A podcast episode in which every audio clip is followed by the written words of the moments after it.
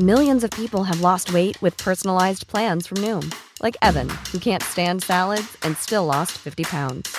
Salads, generally, for most people, are the easy button, right? For me, that wasn't an option. I never really was a salad guy. That's just not who I am. But Noom worked for me. Get your personalized plan today at Noom.com. Real Noom user compensated to provide their story. In four weeks, the typical Noom user can expect to lose one to two pounds per week. Individual results may vary.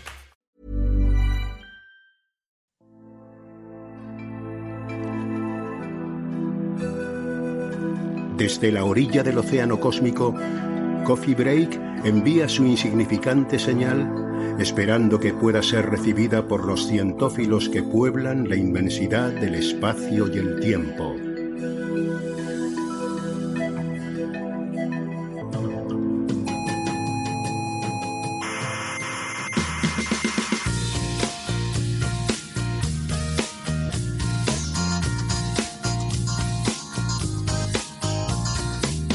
Aquí comienza Coffee Break, la tertulia semanal de la actualidad científica. Cuando estos chicos están haciendo la tertulia, el telescopio de Canarias, ¿qué, qué pasa? ¿Qué pasa de qué? ¿Lo dejan ahí descuidado? A la, No, hombre, no. a la buena de Dios. Bueno, el telescopio está ahí. Menos tertulias y más estar ahí al pie del telescopio descubriendo cosas. Pero, caballero, que las. Menos hablar, menos bla bla bla.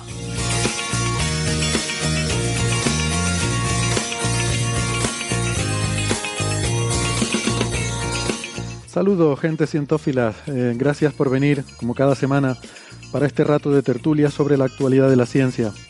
Este ya es el episodio número 296 de Coffee Break, Señal y Ruido. Yo soy Héctor Socas y les estoy hablando desde el Salón de Actos del Museo de la Ciencia y el Cosmos de Tenerife. Pero no estoy solo, ahora les presento al resto del equipo.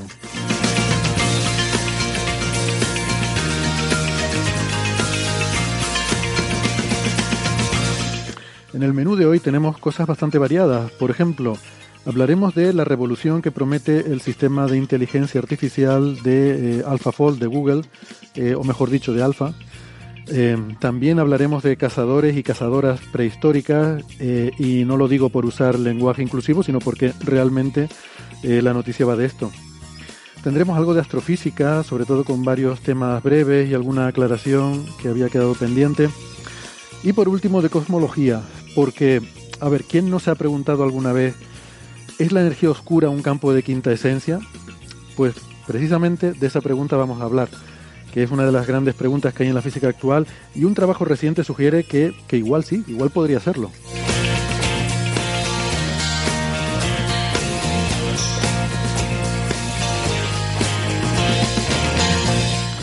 Y ahora les voy a decir una cosa que quizás les va a sorprender, pero resulta que además de la radio estamos en muchas plataformas de internet. Estamos en Evox, en Spotify, en Google Podcast, en Apple Podcast, en TuneIn y en Lecton.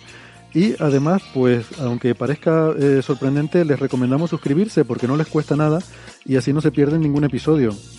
Ya saben que nos gusta que le den al botoncito de me gusta en su reproductor si es que lo tiene y si no les gusta, pues no hace falta que le den a nada, total, ¿para qué?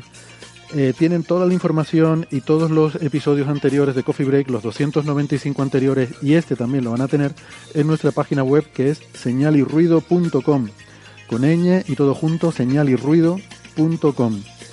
También en esa página pueden encontrar la información para seguirnos en redes sociales, que estamos en Facebook, en Twitter y un poco también en Instagram, gracias al esfuerzo de Neferchiti, que nos mantiene la cuenta allí. Eh, y en Facebook está el Club de Fans. Además pueden contactar con nosotros en la dirección de correo or- eh, oyentes, perdón, oyentes arroba señalirruido.com.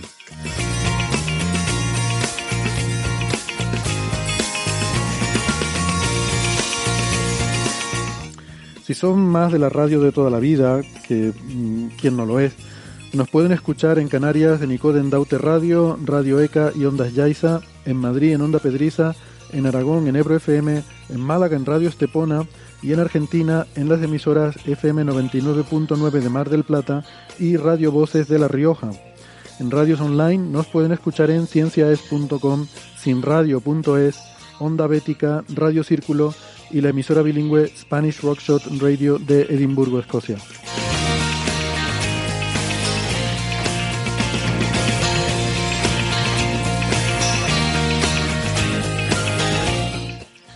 Es un placer para mí dar la bienvenida a Sara Robisco. Hola Sara, ¿qué tal? ¿Cómo estás? Hola.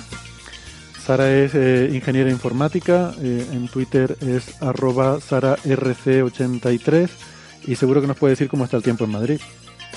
Pues la cosa está ahí nubladilla, hace un frío y la verdad es que se está bien. Eh, en Valencia tenemos a Alberto Aparici, que es doctor en ciencias físicas, comunicador científico del Instituto de Física Corpuscular de Valencia, el IFIC, eh, y coordinador de las secciones La Brújula de la Ciencia y Aparici en órbita en la emisora nacional Onda Cero. Hola Alberto. Hola, hola, muy buenas. En Valencia hace un día extremadamente soleado, muy agradable en ese sentido, y bastante frío, muy desagradable en ese sentido. Que a las, no sé qué temperatura la hora, ahora a las 13 grados o así, pero a las 11 de la mañana hacía 8. ¿Esto qué es? ¡Qué horror! Esto, yo, Ocho y se queja. No ha empezado, yo de verdad no he empezado el invierno y ya estoy deseando que se termine. O sea, esto es un desastre.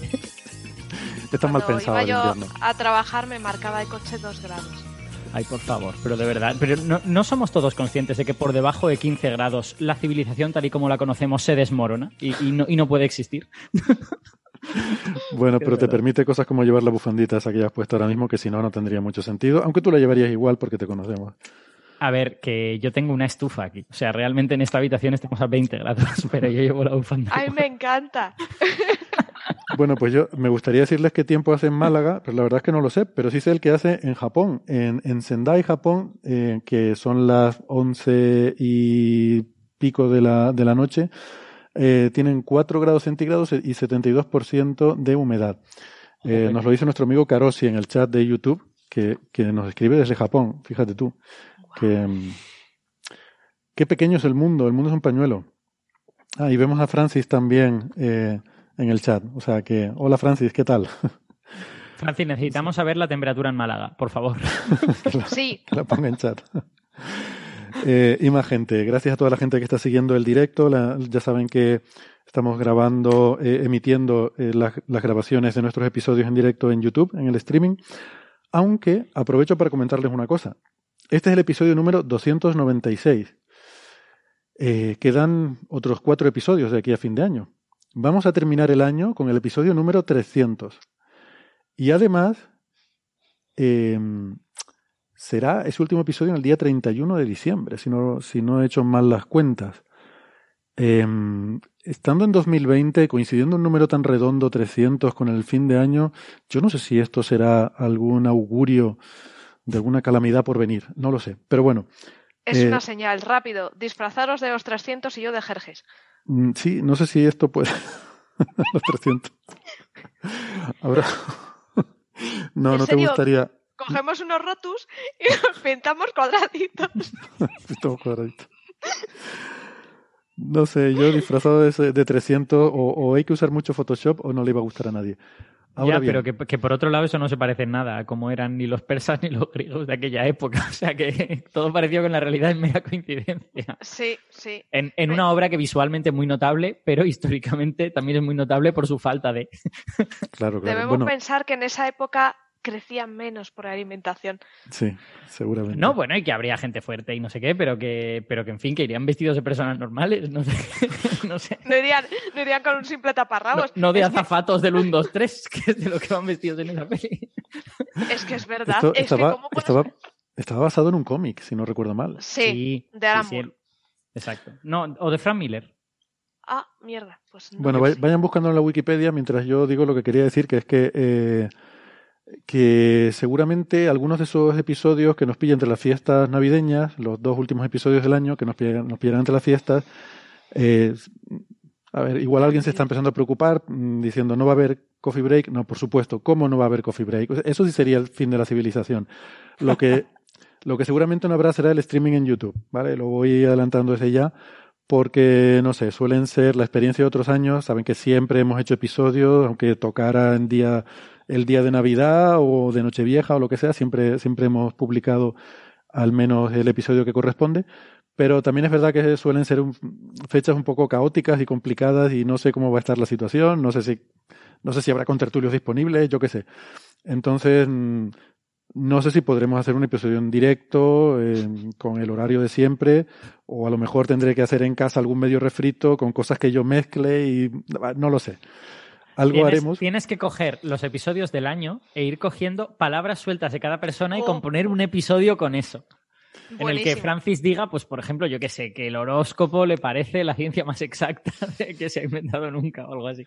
Alguna cosa sí, sí, sí. De todas formas, eh, si nos encierran o no nos dejan salir en Nochevieja, igual es una idea de negocio, ¿eh? Montamos un chiringuito. Lo que sugiere Alberto. eh, Celebra el coffee break con nosotros. Digo, celebra Nochevieja con coffee break. Pues sí. Lo que, bueno, sí, es que vaya usted a saber. Hombre, yo sospecho que las consecuencias de la fiesta navideña se pagará después, a posteriori, ¿no? Pero, eh, o sea, creo que llegaremos a las fiestas todos muy contentos y luego ya después de enero será cuando empecemos a ver las consecuencias de, de las libertades que nos hayamos tomado, o quizás no tanto, no lo sé, durante las fiestas navideñas. Siempre ha sido así, siempre en enero, lo que pasa es que normalmente era la báscula la que nos decía las nos anunciaba las consecuencias de nuestros excesos navideños, pero este año pueden ser otro tipo de, serán las noticias probablemente las que nos avisen de eso. El INE, el INE, Héctor, el Eh, INE. Sí, quizás sí, tristemente, ¿no? Bueno, que me perdonen por, haber- por hacer bromas con cosas un poco eh, sombrías, pero hay que tomarse la vida con sentido del humor porque si no... no, no, ¿para es, es, es la realidad. O sea, sabemos que como sociedad vamos a hacer lo que nos dé la gana en Navidades y que por lo tanto habrá una factura que pagar. Esto eso es un, es un hecho, ¿no? Quiero decir, no- Ni siquiera es una opinión. Pues bueno, que a lo que iba es que esa- esas últimas dos semanas no haremos streaming, ¿vale? Ya verán el episodio en, en su emisora de radio, en su eh, aplicación de podcast, pero, pero no, no tal. Y yo no recuerdo, creo que quería comentar algo más sobre este tema, pero mm, no recuerdo ahora, eh, esto es lo que tiene no, no apuntarse bien las cosas. Bueno, estamos hablando de Navidad, de, de, de los excesos y demás. Bueno, pues, pues, pues nada. Que... Ah, no, y creo que querías decir algo sobre la tontería que yo había dicho de coger una palabra de cada uno. ¿no? O a lo mejor Ah, no. exactamente, exactamente. Gracias por recordármelo. Eh, voy, a, voy a decir algo sobre eso, pero antes eh, voy a dar la bienvenida también a nuestro amigo Gastón Giribet, que se nos une ahora, Gastón Giribet, perdón, que se nos une ahora a la tertulia. Me había eh, escrito Gastón hace un rato para decirme que se iba a retrasar unos minutos. Yo imaginé que se iba a retrasar más y por eso decidimos eh, empezar sin ti, Gastón. Pero eh, ya es un gusto darte la bienvenida. Muchas gracias. Gastón es profesor en la Universidad de Buenos Aires, es doctor en ciencias físicas y, y se une ahora a la tertulia. Y Eh, por lo tanto tiene la suerte de vivir en verano, que es la, la, la- la no suerte está, que tenemos. ahora mismo nos está dando mucha envidia. Total. Bueno, No sé si el verano acá es lo mejor. Yo detesto esta ciudad en verano, pero bueno. No quiero sonar eh, contrarian, así que sí. No, bien, no. eh, Yo, no, sí, yo te entiendo, ¿eh? que el verano tiene cosas malas, pero lo que pasa es que a mí el frío me molesta mucho. Y como estaba haciendo un rant sobre el frío hace un momento, pues. Bueno eh, a lo que iba. Decía Alberto que, que si a modo de broma podíamos coger una palabra de, de cada uno a lo largo del año y luego hacer un montaje y poner a, por ejemplo, a Francis, era el ejemplo que ponía Alberto, a decir cualquier barbaridad que se nos ocurra, ¿no? El caso es que eso da bastante trabajo, ¿no? Eh, y creo que sería más sencillo entrenar una inteligencia artificial para que lo haga por ti. Es más, esas cosas ya existen. Y yo he visto alguna herramienta online que funciona muy bien en inglés. Todavía, eh, de momento, pues no, no se ha aportado este tipo de herramientas a, otros idiomas, por lo menos no a español. Pero yo sí que la he visto en inglés. Le pones audio de la voz de una persona para que la red neuronal aprenda eh, a, reconocer esa voz y luego le puedes poner a decir lo que te dé la gana. Entonces, además hay, hay ejemplos así muy curiosos por ahí que se pueden ver en internet de, yo que sé, Barack Obama diciendo cualquier disparate, ¿no? Y cuanto más reconocible, cuanto más característica sea la voz, mm, mejor funciona el, el algoritmo. De hecho, ya se hace con imágenes, seguro que sí las habrán visto, ¿no? Los deepfakes, estos de eh, ponerle a alguien la cara de otra persona, y incluso en el cine ya se usa, ¿no? Sí. Mm, hablando de la princesa Leia antes, por el atuendo de Sara que nos recordaba un poco con ese suéter blanco y la- las ensaimadas en las orejas, pues te ponemos Yo con un de- deepfake la cara de Leia. Fíjate, debo, debo decirte que no, eh, que, que yo no creía que los deepfakes esos fueran a tener ninguna relevancia social, pero me he dado cuenta de que era muy inocente y tonto, porque eh, como en el momento en que alguien hace una declaración, nunca esperamos a que se confirme, a que se vea si, bueno, se ha equivocado y a lo mejor luego, luego rectifica o algo de esto, sino que directamente alguien hace una declaración y ¡pam! Todo el mundo se vuelve loco inmediatamente, pues los deepfakes son muy relevantes. Porque, Mm. claro, efectivamente, aunque cinco minutos después salga la persona y diga, oiga, que no he dicho esto, eh, pues da igual, realmente. Bueno, yo hasta ahora siempre los he visto usados no para generar bulos, sino un poco como por, por la gracia o por hacer bromas o, o incluso en el cine, ¿no? Para hacer algún tipo de efectos, pues eso, resucitando algún personaje muerto Mm. para, para alguna saga famosa de películas del espacio que empieza por Stars y termina por Wars y cosas así, pero y que ha generado algún problema, por cierto, con los herederos de algunos de los personajes, de los actores, perdón, que, que se han quejado de que se está usando la imagen de, Y no estaban. sin, sin remuneración, ¿no? Eh, efectivamente, bueno, eso, eso también Ah, es pues, un tema ahí. Sí, sí, ahí se lo han montado mal. Porque cuando resucitaron a Darth Maul, que sin duda es la resurrección más sorprendente de Star Wars, independientemente de toda la cosa. ¿Murió el actor? No, murió el personaje. El personaje lo partieron por la mitad. Ah, luego- ¿verdad? Sí, sí, sí, sí, sí, sí. Claro, No la- no sabes, es que claro, esto los que no veis las series de Star Wars, Ah, los- no, veo los- bueno, veo el de- Mandalorian, pero Claro, las series de dibujos, que son lo Hmm. mejor que ha sucedido en Star Wars en los últimos 20 años, eh, suceden cosas muy sorprendentes, como por ejemplo que Darth Maul está vivo y tiene patas de araña y, y cosas muy bizarras que se le ocurrieron a George Lucas en un día que se había tomado demasiados daiquiris y que sin embargo funcionan bien. Yo, para mí, lo más sorprendente no es eso. O sea, cuando me dijeron resucitan a Darth Maul, yo dije, ya, claro. ¿Y qué más? Y, y con patas de araña. Y yo, pero bueno, esto, esto va a ser un desastre. Y no es un desastre. Y funciona. Y, es, Al y eso es final- porque lo pone de ahí a, a- a centauros, de, a- de ahí a, a criaturas mitológicas, a, a minotauros, a cosas de estas, no hay tanta diferencia realmente entre nuestros mitos y los de los antiguos, ¿no? No, claro, pero si Star Wars es mitología, o sea, quiero decir, si no. Es una space opera, es así. Claro, bueno, no, no, lo, que, lo, lo que es un mito eh, y, y un mito que se nos ha caído es el radiotelescopio de Arecibo, ¿no? Lamentablemente, que se nos ha caído literalmente, ¿no? Siento pasar así tan de sopetón de temas más jocosos a algo un poco más, eh, más triste, pero bueno, lo casi que estaba anunciado, ¿no? Lo habíamos estado hablando del tema en los episodios anteriores y, y ya la última vez que hablamos, que creo que fue hace dos semanas, pues comentábamos eso, ¿no? Que no se veía una solución eh, porque es como cuando esos edificios están en ruinas, un edificio muy alto y no se puede ponerse ahí a trabajar porque es peligroso. Cuando ya no puedes ir a trabajar porque es peligroso, pues ya no queda más remedio que, eh, como a veces se, se hace con un edificio, demolerlo. O en este caso, claro, no, no era demolerlo, pero acabó, eh, acabó colapsando, ¿no? Eh, así que, bueno, una pena. Mm, Sí, yo, yo no tengo más comentarios que los que ya hice hace dos semanas, ¿no? Que es que creo que, que esto no es una fatalidad. Que no, es, Que, no, que no es una cosa que simplemente ha sucedido como, yo qué sé, como si, no sé, viene un meteorito y mata a los dinosaurios. ¡Ay, qué fatalidad! ¡Qué cosa tan terrible! No, esto era algo predecible, se sabe que las cosas se deterioran y hay gente experta en saber cómo se deterioran y en evitar que se deterioren. Y efectivamente esa gente no ha estado actuando en este caso.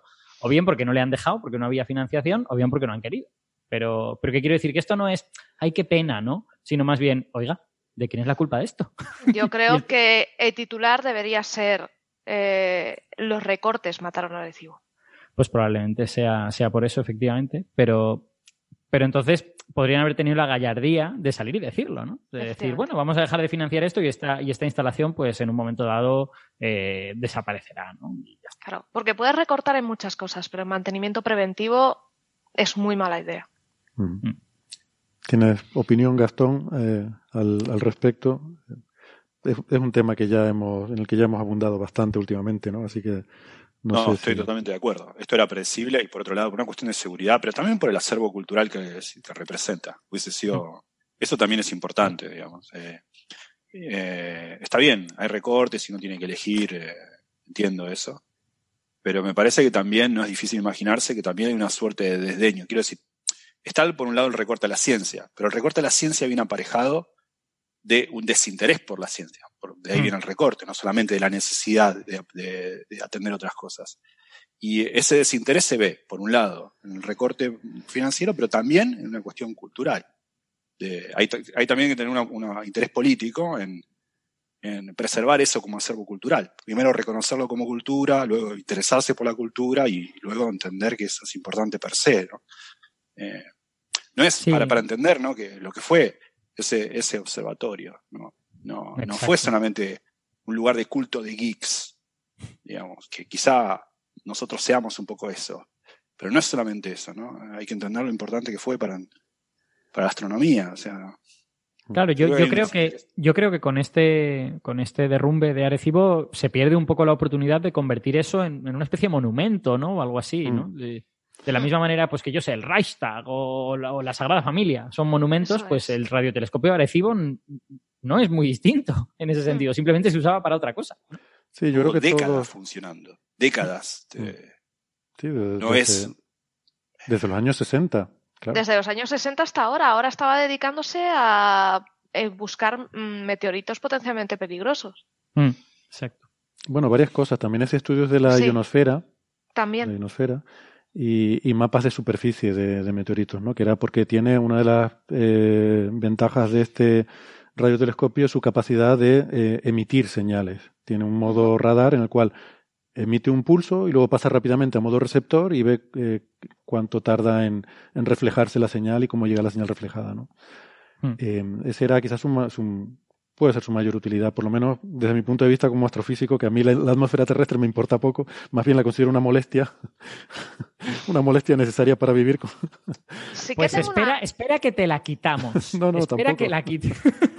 Pero son esas cosas que solo la echas de menos cuando las pierdes, ¿no? Sí, el día que no puedes respirar esas cosas. Eh, o que te irradian. Eh, tengo una duda Sí. sobre Arecibo. ¿Era el único radiotelescopio que ponía a emitir? Creo que, bueno, hay otros más pequeños, pero así de los grandes, grandes sí. Sí, porque ahora se tiende más a estas redes eh, grandes arrays de, de antenas más pequeños, ¿no? Para hacer interferometría. Y, Sí. y no tienes esa capacidad de radar tan, tan tocho, ¿no? De poder eh, emitir una señal y luego recibir la respuesta. Y fue, bueno, contábamos la, la historia también hace poco, ¿no? De esa inauguración que se mandó el mensaje de Arecibo, el famoso mensaje, eh, como un poco dentro de la, mm, de la ceremonia, ¿no? Y, y sobre eso tengo otro comentario luego también, que, que voy a El, mensaje del postureo. El mensaje del postureo, sí, sí. sí, porque realmente Jo, qué barbaridad. Pero, pero oye, pero moló mucho. Quiero decir, son esas cosas icónicas que como símbolo, y estoy de acuerdo con Gastón, ¿no? Que todos pensábamos que este radiotelescopio iba a quedar finalmente como un museo, ¿no? Un museo, un, Mm. un monumento a la ciencia de, de- sobre todo para Puerto Rico, porque Eso no es. sé, en Estados Unidos supongo que habrá muchas cosas así, que, pero Puerto Rico realmente es algo muy emblemático de, de ese territorio, ¿no? Y es una pena cuando eh, hace cosa de un año tuvimos aquí una tertulia con el director eh, del observatorio, con eh, Francisco Córdoba.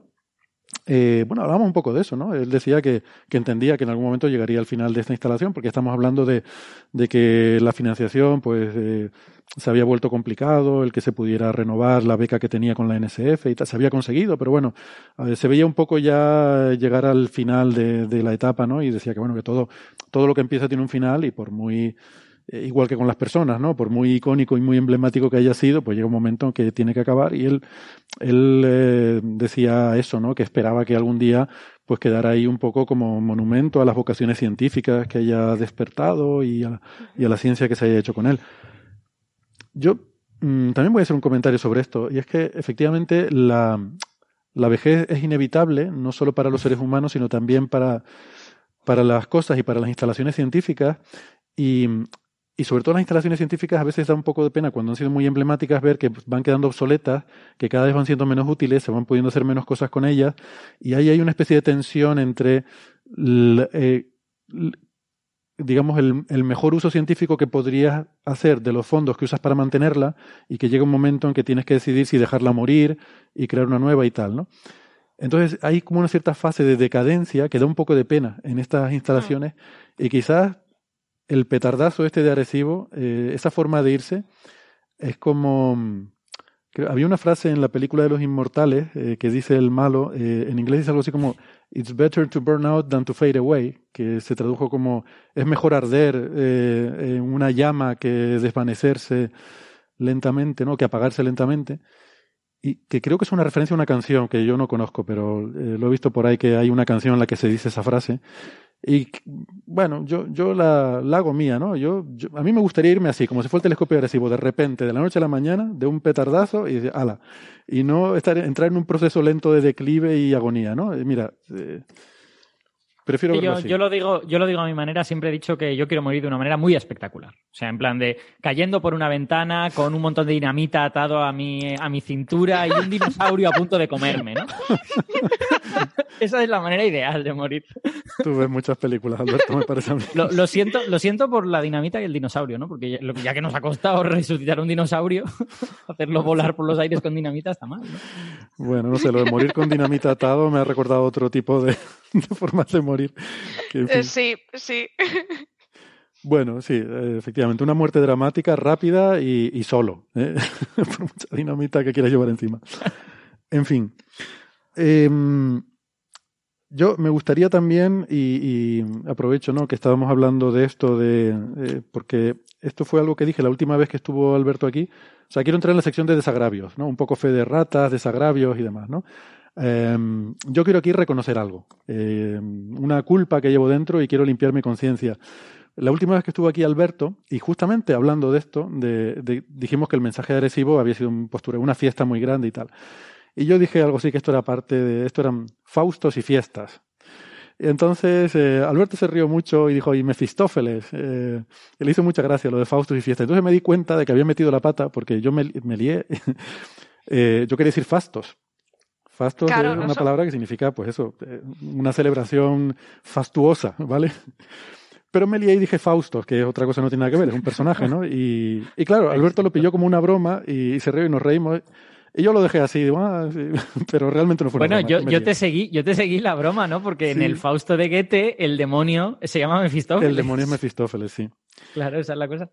Claro, por eso me di cuenta de que había metido la pata, pero entonces empecé a reconocerlo, como vi que había quedado gracioso como broma, lo dejé ahí, pero llevo ahí con la, la culpabilidad carcomiéndome y, y, ¿sabes? Como en el corazón delatorio por las noches, oía un susurro que decía. Faustos, Mefistófeles. Igual, igual quedó muy bien, porque si lo pensamos, ya que estamos hablando de muerte, decadencia, de dejarse ir, qué mejor que citar a Fausto como parte de la historia, ¿no? Es muy triste. Entonces acá tenemos a Héctor citando, eh, haciendo referencias eh, diferidas a- al libro de Goethe, cuando hablamos de decadencia y, y de- Pues sí, Juventudes justo perdidas, eso, pero bueno. Pues Eh, nada, yo, me pasó yo puedo como el... aprovechar para hacer, para hacer otra fe de ratas cuando tú terminas, ¿eh?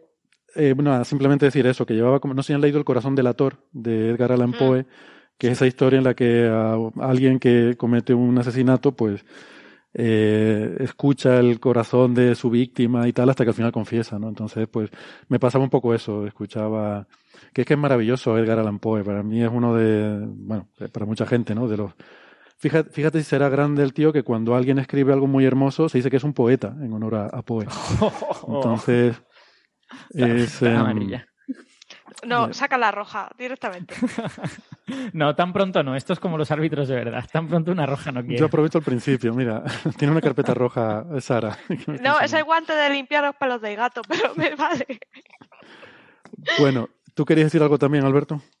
Eh, sí, yo quería eh, hacer también una fe de ratas porque en el, no sé, creo que fue en el último episodio, eh, eh, dije, eh, conté una historieta de unos soldados romanos que terminaron en el centro de Asia y que un, un general chino dijo que quizás se había encontrado con ellos, tal y cual, y yo atribuí eso a la derrota de Valeriano en Persia, del emperador Valeriano, y que, que es- que eso sucedió en el siglo III, ¿vale? Y no es así, ¿vale? Esa historia existe, pero la batalla con los persas en la que perdieron los romanos, murió una persona muy importante, es la batalla de Carras y es una batalla muy anterior, es una Sí. batalla del final de la República, en el, en el primer siglo antes de Cristo y en ella el que murió es Craso, que es uno de los, de los eh, oponentes de César, es uno de los, junto con Pompeyo, ¿no? Eh, eh, entonces Craso murió en esa batalla, se capturaron a un montón de romanos por parte del imperio persa parto, que no, que los persas del siglo III ya eran los persas sasánidas, eran otros persas. Eh, y esos 10.000 eh, romanos capturados, efectivamente se sabe que fueron eh, deportados, digamos, a la ciudad de, a ver cómo se llamaba en aquella época, que lo mire, eh, Alexandría Margiana, ¿vale? Que era una ciudad en el centro de Asia, en el, en el pues su- supongo que sería o bien en la Bactria, que es el norte de, de Afganistán, o bien incluso en Sogdiana, que es ya Turkmenistán, eh, Uzbekistán, ¿no? Eh, entonces se sabe que esos romanos terminaron ahí en el primer siglo antes de Cristo y hay una serie de historias de unos generales chinos que cuando estaban enfrentándose a Tachan Tachan, los Xiongnu, de los que hablamos en el, en el episodio pasado. Los pues- mongoles en moto. eh, No, exacto, eso. los mongoles en moto. Eh, los mongoles antes de los mongoles. Eh, el- pues parece que, en, eh, que conjunto con esos Xiongnu había alguna, eh, algún destacamento que utilizaba sus escudos para formar eh, una especie como de, como de, De superficie tortuga. protectora a su alrededor. Exacto. Que recuerda mucho a la famosa formación testudo que utilizaban las legiones romanas. Eh, y que lo aprendieron de ahí, de, seguramente, ¿no? Eh, bueno, lo- la hipótesis, que no puede ser más que una hipótesis y nunca se sabrá si es verdad, es que realmente ese destacamento era un destacamento de romanos que los Xiongnu habían como eh, Ah, vale. reclutado. Que eran los Y propios los romanos. Vale, pensaba como que Eso los es. romanos habían formado a, a estos otros Xiongnu para que también combatieran así. Vale. Supongo que eso también podría ser, pero, pero lo más lógico, dado que requiere mucha disciplina y mucho entrenamiento, eh, es que fuesen más bien ya romanos formados. Eh, y bueno, y eso pues podría ser verdad o podría no serlo. Y efectivamente hay una ciudad china, que es la ciudad de Lijian, que se siente heredera de todo aquello y afirman que fueron fundados por aquellos romanos en el poco después del primer siglo antes de Cristo y todo esto. Mm. Pero fue la batalla de Carras y el que murió fue Craso, no Mm. fue Valeriano. que esto, Valeriano fue mucho después. cuando contaste esto en Twitter, eh, rectificando lo que habías dicho, al- algún oyente muy, de forma muy atinada dijo que, que habías cometido un craso error. Por favor, que no fuiste tú eso. No, no, no, no. eh, me gustaría Ah, pues- atribuírmelo porque el comentario me parece brillante, pero no recuerdo, Pues sí. no recuerdo quién lo dijo, lo siento. Igual fue Mario, ¿eh, Sara? No, no estoy seguro, pero vamos. Pues igual, igual, los, igual. Los popes de los chistes malos aquí son Héctor y Mario. Bueno, eh, temas que teníamos pendientes también, aparte de desagraviarnos, eh, tiene que ver con la semana pasada que estuvimos hablando de cosmología y sobre el tema de la evolución térmica del universo, ¿no? Y ahí no nos quedó claro, em, y bueno, yo dije que lo íbamos a mirar bien, eh, Francis estuvo poniendo cosas en el chat, lo, lo vi en diferido, porque ya saben que durante el programa normalmente eh, no suelo tener tiempo de estar muy atento al chat, pero luego lo, lo revisé y que había puesto unos comentarios Francis, eh, que luego también en Twitter eh, nos recomendó eh, algunos papers para leer. Y, y también está hablando con José Alberto Rubiño, ¿no? que, que también les comentaba. Y bueno, eh, básicamente ya después de recopilar bien la, información con tranquilidad, porque no había tenido tiempo, ya les dije, de, estudiarlo bien en el episodio anterior, eh, efectivamente confirmo que lo que se dice tanto en ese paper como en los otros es que la materia del universo se está calentando, ¿vale? Cuando hablamos de temperatura, hay que tener en cuenta siempre temperatura y energía son cosas diferentes. La temperatura es una propiedad de la materia, es cuánto de rápido se mueven las partículas, esencialmente. Y, y Héctor Vives estuvo explicando la semana pasada el tema de la virialización, ¿no? el teorema del virial, y cómo la gravedad, al colapsar el gas, adquiere velocidad a las partículas y de forma efectiva eso equivale a un calentamiento. Entonces, la temperatura es algo que tiene que ver con las partículas. Uno no puede hablar de, estrictamente de la temperatura del vacío. Ya en el vacío no puedes tener una temperatura porque no hay cosas que se estén moviendo, no puedes definir. eh, podemos inventarnos algo y llamarlo temperatura, pero, pero es otra cosa diferente, ¿vale? Sí. Eh, entonces, temperatura por un lado. En cambio, energía térmica es otra cosa diferente y sí que podemos eh, hablar de la densidad de energía térmica del universo y tal. Entonces, todos estos trabajos lo que nos dicen una es que... cosa, eh, una cosa, pero, pero cuando hablas de densidad de energía térmica, también has de tener partículas para eso. De lo contrario, no le llamarías energía térmica, hablarías de densidad de energía, pero sería otro tipo de energía. Claro, pero lo que quiero decir es que es relevante. Si yo, por ejemplo, tengo, eh, si yo tengo un trozo de materia, hay una temperatura asociada a eso, ¿vale? Pero la densidad de energía térmica depende de, de ese trozo que está a una cierta temperatura y de cuánto vacío hay alrededor. Si yo cojo un volumen más grande, la densidad de energía térmica será menor, porque tengo esa misma energía repartida en un volumen mayor. ¿no? Y esto es relevante con la discusión porque la duda que teníamos era de, vale, efectivamente la materia se ha calentado, pero como el universo se expande, eh, eso conlleva una... hay- dos efectos, ¿no? Por una parte, o sea, si nos preguntamos la evolución de la temperatura de la materia del universo, está claro que ha ido aumentando, ¿no? Y todos estos trabajos que hemos leído eh, eh, confirman eso. De hecho, me pasó un, artículo José Alberto Rubiño que está muy bien, donde hacen ese estudio de forma muy detallada usando simulaciones, ¿no? Eh, y, y eso queda muy puesto de manifiesto. O sea, vivimos en una época en la que, mm, debido tanto al colapso gravitatorio como al efecto de las estrellas sobre el gas circundante, a, en fin, a los choques del gas y demás, en la que la materia del universo se está calentando. La duda que me surgió es, vale, pero ¿y la densidad de energía térmica, entendida como eh, en, en todo el volumen del universo observable, la cantidad de energía térmica que hay ahí, dividida por todo el volumen del universo, ¿qué está pasando con eso? Bueno, pues no hemos encontrado una referencia en la que se responda explícitamente a esa pregunta. Pero mi impresión, y creo que por lo poco que pude hablar con José Alberto Rubiño eh, esta mañana un poco rápido, es que probablemente esa densidad de energía térmica sí que esté disminuyendo, porque eh, digamos que al, al, aumentar el volumen del universo, mm, eh, como la, la, densidad de energía disminuye como el, el, cubo de la expansión, ¿no? Eso es. es. es. en tres dimensiones. Y, y, el calentamiento de la materia, sin embargo, no parece que sea tan rápido, ¿no? Viendo estos trabajos, o sea, sí que se está calentando, pero es un calentamiento lineal. Claro, eso estaba, eso estaba pensando yo, ¿no? Que uno podría razonar dimensionalmente. Eh, y se, así a bote pronto, sin tener ni idea, no se me ocurren muchas maneras de que la temperatura pueda aumentar con el cubo del, Sí, del tamaño. Aunque por otra parte, la energía va con la cuarta potencia de la temperatura. Eh, o sea que el, el tema es complejo.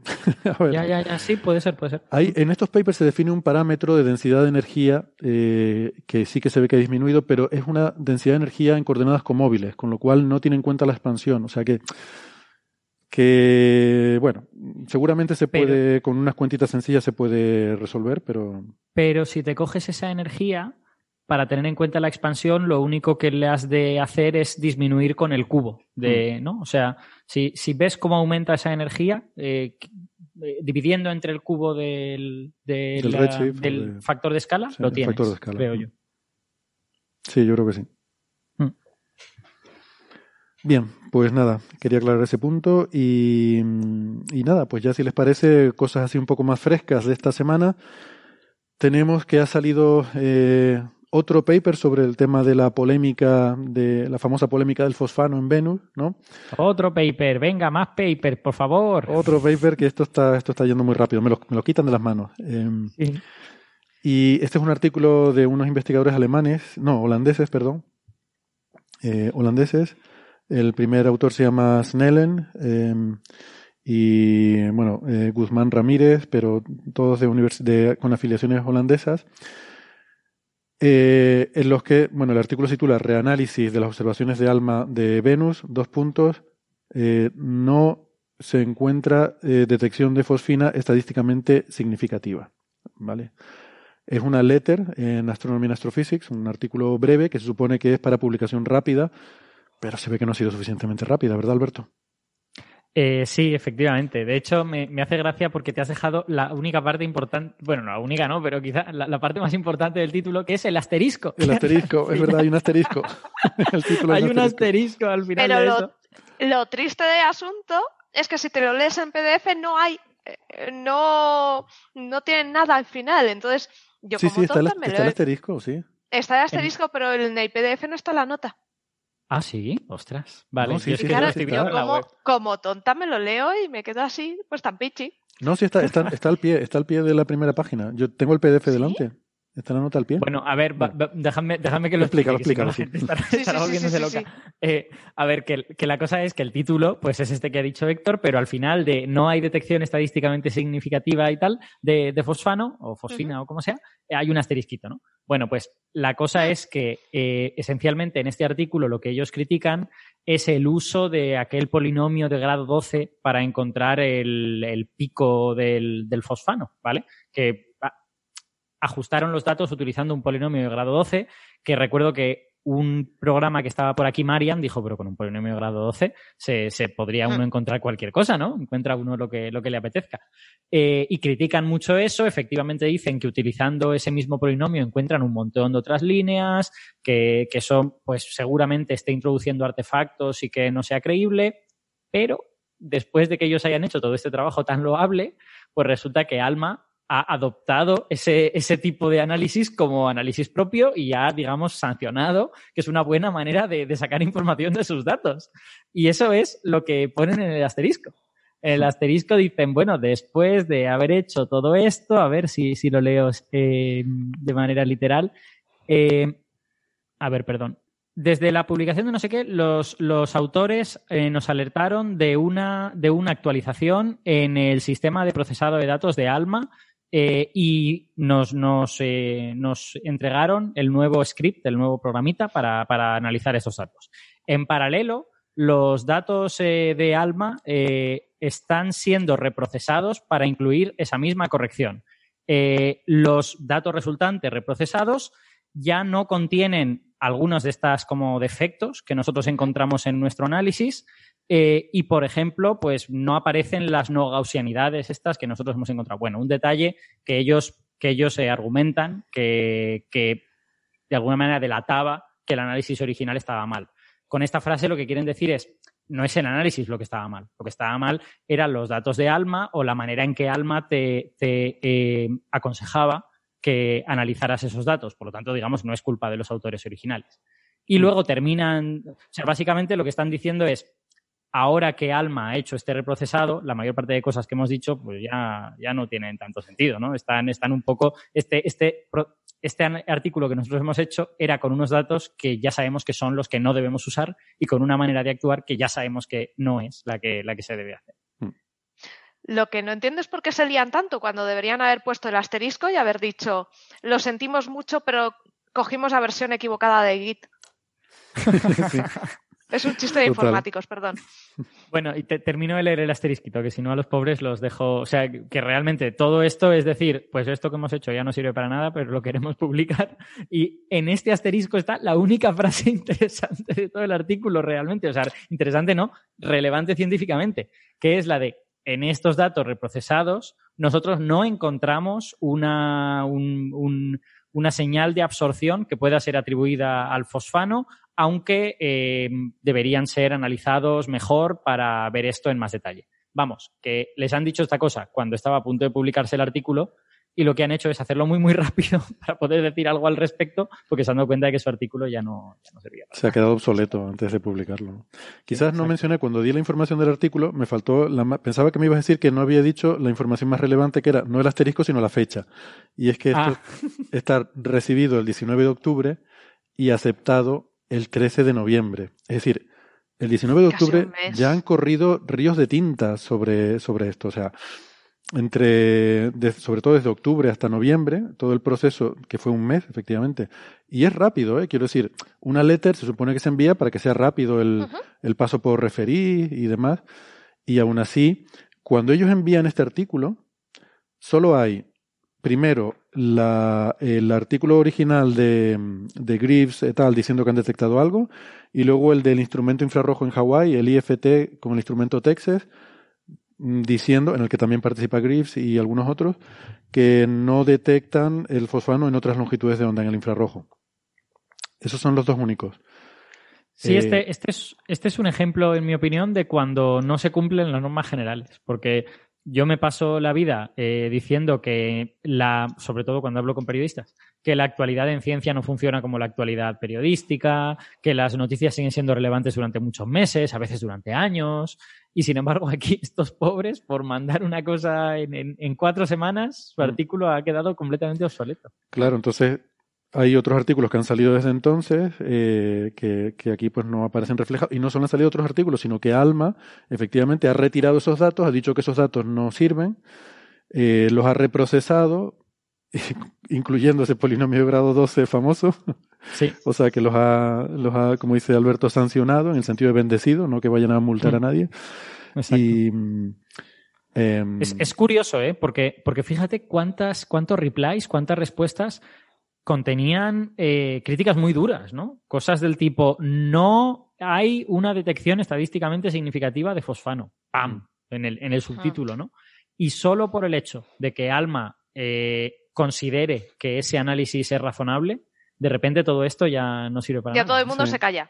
Sí, eh, bueno, fijaos lo, lo, relevante, lo relevante que es eso, ¿no? El, el, el cómo se han sacado los datos y cuál es la manera correcta de procesarlos, ¿no? Para obtener información de ellos. Claro, a ver, eso no es sorprendente en el sentido de que, que tú tengas una detección estadísticamente significativa depende de cuánto ruido tengas. Si Alma reprocesa los datos y disminuye el nivel de ruido, pues a lo mejor tu detección mejora. De todas formas, Mm. el nuevo artículo de Greaves ya dicen que el rasgo mm, ya no es, no sé, 8 sigma o no sé cuánto era, o 5 sigma el original, sino que ahora hablan de un rasgo a no me- menos de 3 sigma. Creo que son dos y Sí, pico. do- dos y pico, sí. Dos y pico. O sea que realmente ya podríamos decir que efectivamente están admitiendo que no es estadísticamente muy significativa, porque dos y pico sigma está ahí, ahí un poco del quiero creer. Eh, Están a esto de poner de título al paper, eh, ¿os imagináis que hubiera fosfano en Venus? Sí, exacto. A ver, dos sigma está al nivel de. Te juro que lo he visto. no sé. ¿Qué opinas, Gastón? Que está- estás ahí con el micro cerrado, Sí. Sí, voy a. Sí, bueno, igual quizá hablemos de algo que también tiene 2,5 sigmas, así que no quiero.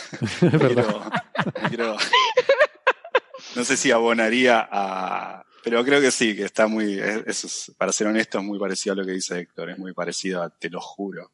Te lo juro. Yo lo vi.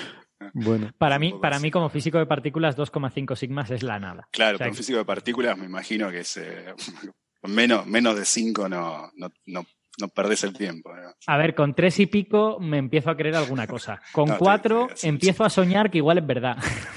Pero con dos y pico es que eso es... Eso vete tú a saber. yo con dos y pico publico un paper. Vamos, lo tengo clarísimo. Pero claro, a ver, Está bueno la, la, la, la visión astro, astrofísica y físico de partículas. Ay, la verdad está en el medio, en algún lado. la verdad. Es que jugáis con En alguna escala está, la verdad. digamos. es que jugáis con escalas de error totalmente distintas. Bueno, a ver, es que depende. Vamos a ver, esto depende mucho. Suponiendo que la distribución de errores sea una distribución normal, lo que queremos decir es, cuando estás hablando de dos sigma, eh, o sea, cuando dices un, un sigma, estás diciendo que tu resultado abarca el 60, casi el 70% del, del posible error. O sea, que tienes un 70% de certidumbre de que, de lo que estás haciendo es correcto. Cuando dices dos sigma, estás diciendo el 93%. Eh, ya tres sigma es el 99,7%, ¿vale? Entonces, si tú, ha- si tú estudias un millón de colisiones y dices, hombre, veo algo a dos sigma, pues claro, eh, el 0,3% de un millón de, de eventos son muchísimos eventos, entonces, claro, son muchos. Pero si tú estudias una cosa, ¿vale? Yo estudio un espectro y veo una línea al 93% de confianza, digo, oye, pues es bastante confianza, es es bastante probable que esté aquí, pero es porque estoy viendo un espectro. Claro, si veo un millón de espectros, pues entre un millón en los que no hay nada, al 93% de confianza, habrá muchos en los que salgan líneas espúreas, ¿no? Entonces, por eso digo, depende un poco de cuántas monedas estés tirando. Mm, Yo creo, de- yo creo que tiene también un poco que ver con la, la importancia del, de los errores sistemáticos y los errores puramente estadísticos, ¿no? Es decir, en, física de partículas tú confías en que tienes los errores sistemáticos más o menos controlados cuando das este tipo de cosas y que por lo tanto todo esto es estadística. Entonces, la estadística puede hacerte desaparecer un, un 2,5 sigmas, un 2, o un 3 sigmas. No, no pasa nada, la estadística te la puede hacer desaparecer. Mientras que en cosas como esto del fosfano en Venus, pues existe la posibilidad de que tengas errores estadísticos, eh, errores sistemáticos muy grandes. Entonces, dejar decir que todo esto es una cuestión de estadística no sería realista, verdaderamente, en la cuestión del fosfano. La cuestión es identificar los posibles errores sistemáticos, que son los que al final harán que, que esto del fosfano no sea verdad, o que, o que si lo sea, pues será porque no lo sé. Claro. Sí, quizá, quizá para los que no están acostumbrados a, a tratar. Ay, perdona, Gastón, se te escucha muy bajito ahora. No, sé- no sé si has cambiado Micro, algo. micro, sube. No cambió A ver, nada, habla. eh. Ya está. Hola, hola. Eh, se separó el micro. Sí, Hola, ¿me yo creo bien? que te oímos mejor ahora, sí. Nos decía que para aquellos que no están muy acostumbrados a la estadística, a, a- al menos escuchar la estadística de datos y convencerse, hay como diferentes formas de decirlo que suenan o a mucho o a poco. Si uno habla de sigma, se acostumbra a hablar de sigma, 2,5 sigma, ya sabe uno que, que, como decía bien Héctor, uno no, no tiene por qué decir, ah, hubo un descubrimiento, ni mucho menos. Pero claro, cuando uno se lo cuenta en términos de, 90 y tanto por ciento, suena como más convincente, si Mm. no tiene en cuenta esto que Héctor decía. Pero por otro lado, y eh, solamente enfatizo lo que ustedes dijeron bien, hay que aclarar que esta, esto presupone que no hay errores previos sistemáticos que uno, por ejemplo, se olvidó de tener en cuenta algo. Porque Mm. todo, todo el porcentaje estadístico puede an- anularse si uno dice, no, el problema es un error sistemático previo. Dice, bueno, dado esta, este setup, yo tengo un noventa y tanto por ciento de certeza de que estoy viendo lo que digo ver. No obstante, no tuve en cuenta un entero fenómeno como ver subtra- la subtracción del polvo en una medición o lo que fuere, como sabemos de ejemplos. Y entonces ese noventa y tanto por ciento deja de decir absolutamente todo. Exacto. Exacto. De, de hecho, es que para mí, la, eh, esto es una visión un poco personal, pero la cuestión es si la discusión está en los errores sistemáticos. Y, y claramente, en este caso, la discusión está en los errores sistemáticos. Entonces, no, no tiene, sen- no, no tiene, no es, no es significativo plantearte si la estadística te va a hacer desaparecer esta señal. Si esta señal desaparece será por algo sistemático, ¿no? Seguramente. De hecho, este es un muy buen ejemplo porque estamos hablando, por una parte, no sé cuántas sigma y tal. En el paper original tenía una detección de 5 sigma, o sea, una cosa súper fiable. Pero luego estamos hablando que tienes que ajustar un polinomio grado 12 para eliminar esas franjas, que, esos ripples, ¿no? Esas, esas eh, subidas y bajadas. Ondas, ¿no? ¿Eh? Sí, A ondas mí me dan o- un polinomio de grado 12 Mm. Y el mapa de CMB y con Edelstein nos sentamos un rato y encontramos la cara de Vaperón y Maradona do- grado 12. Total. Claro, y eso, esos son sistemáticos. O sea, si tu, si tu instrumento te produce errores sistemáticos que hagan subidas y bajadas y fluctuaciones salvajes, esos son errores sistemáticos. Entonces, aunque tengas 40 sigmas, si tienes errores sistemáticos, mm, está mal, no, no, no sirve, ¿no? Mm, Eh, Exacto. Son, son dos cosas diferentes, sí. Ujú. Vale, pues nada, si quieren, eh, vamos rapidito a un tema que, que realmente es de hace, no sé, creo que algo así como un mes, pero se nos ha ido pasando entre una cosa y otra y no lo hemos sacado, pero igual podemos aprovechar para sacarlo. Eh, Sara, creo que tú lo has mirado y tiene que ver con eh, el tema de, ha salido por en los titulares, ¿no? Las cazadoras prehistóricas, que, que si son Oh. cazadoras eh, y son prehistóricas serán de piel, ¿no? Pues son abrigadas para, para que, como las Y chupas de típica cuero. cazadora, la típica chupa de cuero que siempre aparece en casa y no sabes de qué familiar es, si es de tu abuelo o de tu padre, pero Es- oye, queda bien. Esa es la Ya en los años 80 ya podemos considerar las cazadoras prehistóricas, las que llevaba Sí, Michael sí. Knight y esas cosas, ¿no? Las que llevaban hombreras, eso ya es prehistórico, y por favor, no, no, no, no se sacan del armario. que puede salir cualquier No, cosa de ahí. se sacan las tarjetas amarillas. Eso es lo que se sacan. Estamos ya, estamos ya casi al final de la primera parte. Vamos a llegar al descanso. Bien. Eh, entonces, Sara, esto es un, un hallazgo eh, arqueológico eh, que puede cambiar un poco, a lo mejor, la forma en la que en la que imaginamos, ¿no? Las sociedades prehistóricas. Sí, a ver, eh, nosotros de siempre, ¿no? Hemos tenido el concepto, sobre todo en las sociedades de cazadores-recolectores, que el cazador era el hombre y la mujer tenía un papel que se limitaba a hacer de recolectora, cuidar de los, eh, de los críos y poco más. Preparar la comida también. Y también, sí, bueno, sí. Y limpiar la cueva. Barrer, fregar También, la cueva. sí, sí. Entonces, Y es- cotillear también. Hombre, por supuesto. Por supuesto, tenías que estar así, marujeando con las amigas. Bueno, pues eh, eso era eh, la idea preconcebida que ha perdurado hasta ahora, ¿no?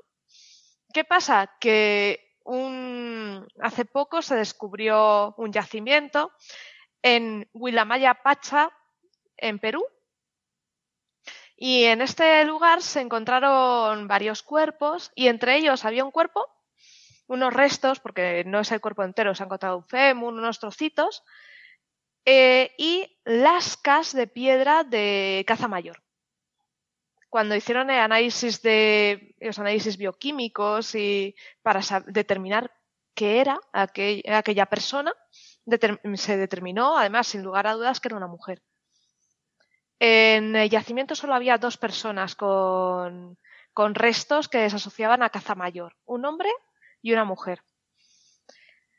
Eh, la cosa es que, claro, mm, dijeron, oye, espérate, es una mujer, eh, no son herramientas de caza menor, sino hay raederas, hay cosas de eh, puntas de lanza de esta mujer cazaba bichos muy grandes. Vale, entonces a raíz de esto pensaron, ¿y si hay más? Esto puede ser excepcional eh, o puede ser algo común, ¿no? Lanzaron esa hipótesis. ¿Y qué se les ocurrió hacer? Investigar muchas más tumbas, muchos más yacimientos eh, del final del Pleistoceno y, y se pusieron a buscar. Bueno, pues en estos, en esta especie de recuperación de, eh, de restos arqueológicos, Todos ellos, todos ellos en América, por cierto. en América, sí, sí, sí, sí. Pequeño apunte. Mm. Eh, se dedicaron a recorrer yacimientos y a buscar restos de, per- de personas eh, con eh, herramientas de caza mayor. Encontraron 27. Dijeron, vale, ahora vamos a cogerlos y analizarlos.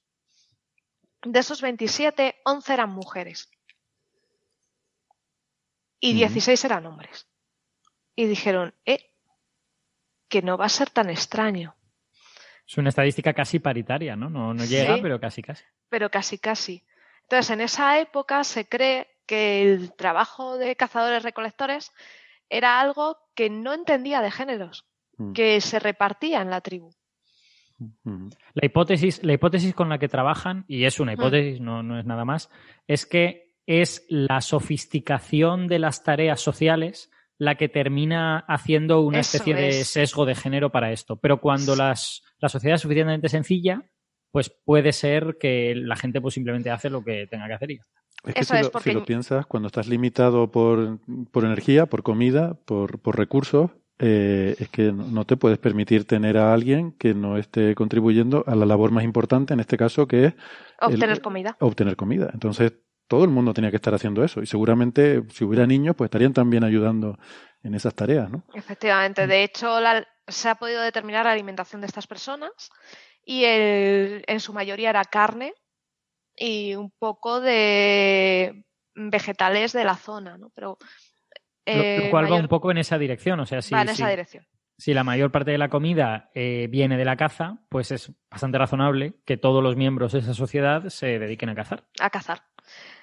De hecho, se sabe que luego, en épocas posteriores, esta paridad va desapareciendo. Según vamos consiguiendo eh, tener agricultura o tener otro tipo de técnicas de caza, según va evolucionando, ya se va apartando a la mujer. Que es esa pena. Bueno, o se va, o se va dedicando a otras Dedicando a tareas otras que- cosas, sobre sí. todo el, el punto determinante es el nacimiento de textil, ¿no? Cuando eh, alguien tiene que tejer, alguien tiene que crear eh, eh, la ropa, alguien tiene que Sí. crear los tejidos para resguardarse. Mm. Esas personas son. Se van especializando la- las tareas, es. ¿no? Sí, sí, en, en principio, además, no hay nada de malo en la especialización. O sea, el, el problema es que a raíz de esa especialización que sucedió de manera natural, pues a- hay unas ciertas corrientes de pensamiento que, que piensan que las mujeres solo pueden tejer y hacer la comida, ¿no? Y, Efectivamente. Sea, el problema no es la propia especialización, que en mi opinión es perfectamente natural, sino, sino pues el, el hecho de que tú conviertas eso como en la situación óptima, ¿no? De alguna manera, y que no se puede hacer ninguna otra cosa. Y que Mm. tú justifiques con eso que la, la mujer no puede hacer actividades físicas que un hombre sí puede. Claro, sería un poco como prejuicios en general. Efectivamente. Sería, sería un poco como decir, como en España hay tanto turismo, debe de ser que los españoles están hechos para ser camareros y atender a la gente en, en puntos de, Hmm. de atención turística y no son capaces de hacer ninguna otra cosa. Pues hombre, no. Es que pues, es- un poco más bien al revés. Hmm. Bueno, pues, pues nada, si les parece, eh, ya que has hablado de atender a la gente, eh, pues yo voy a ver si puedo preparar aquí un cafecito para, eh, en este caso, para el amigo que vino a vernos al museo. Eh, y aprovechamos para hacer la pausa eh, de, todas las semanas. Llevamos ya una hora de programa. Nos despedimos de los oyentes que nos están escuchando por la radio y les recordamos que pueden seguir el resto de la emisión en la versión en internet, en el podcast, que siempre nos alargamos más. Eh, así que nada, si están en la radio hasta la semana que viene, si están en internet, volvemos enseguida. Hasta ahora.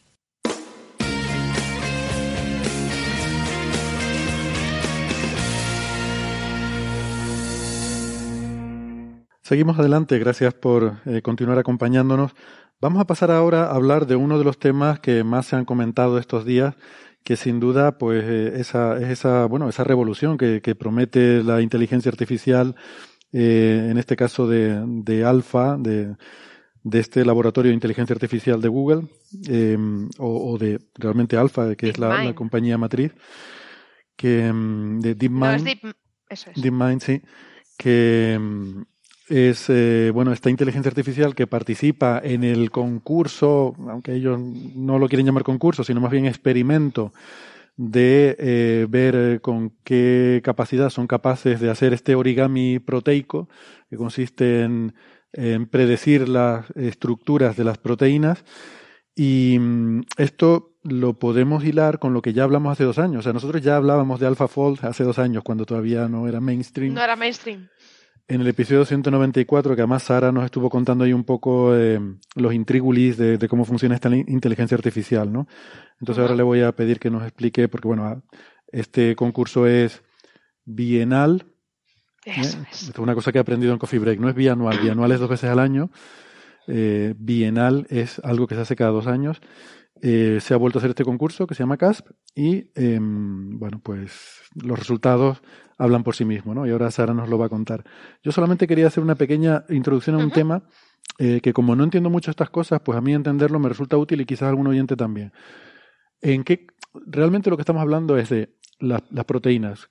Una proteína es una molécula, mm, una especie de Lego hecho de aminoácidos, sí. que son a su vez otras moléculas también son cadenas muy largas y complejas y tienen una estructura tridimensional. ¿vale? Uh -huh.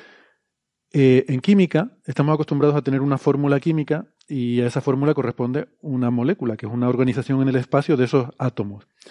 Pero en química inorgánica, que es la química... Realmente la química se divide en inorgánica y orgánica, como la química de las cosas muertas y la química de las cosas vivas, ¿no? siendo la orgánica la de las cosas vivas. Pero yo creo que esa clasificación es mala. Creo que habría que dividirlo en química simple y química complicada.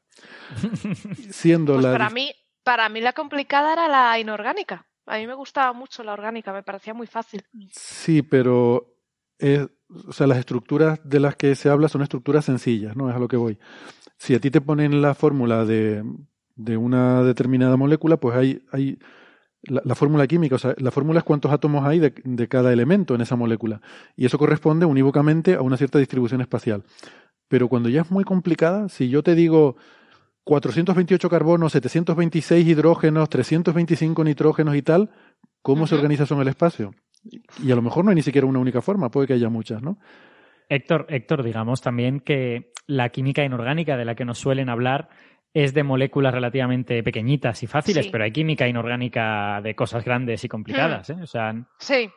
Vamos, que quiero decir, eh, es verdad que yo creo que la química orgánica, por la por esta capacidad de muy, muy plástica que tiene el carbono, que, que, es capaz de hacer muchos enlaces diferentes, pues tiene una complejidad especial, ¿no? Pero, pero la química inorgánica puede ser, puede ser compleja también.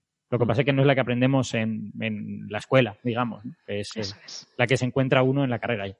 Lo que quiero decir es que con el carbono puedes hacer una especie de Lego, ¿no? De, puedes montar estructuras enormemente complicadas. Eh, y por eso es la química orgánica, porque la vida necesita de, de estructuras Eso muy es. complejas y muy largas. Pero Mm. si yo digo una proteína, vale, una proteína es parte de la vida, pero no es la vida. Entonces, ¿por qué llamamos una proteína algo orgánico? Pues la llamamos orgánico porque está, porque tiene muchos átomos de carbono y Eso es grande es. y complicada. Pero a lo mejor podríamos hacer eh, estructuras complicadas con silicio, por ejemplo, ¿no?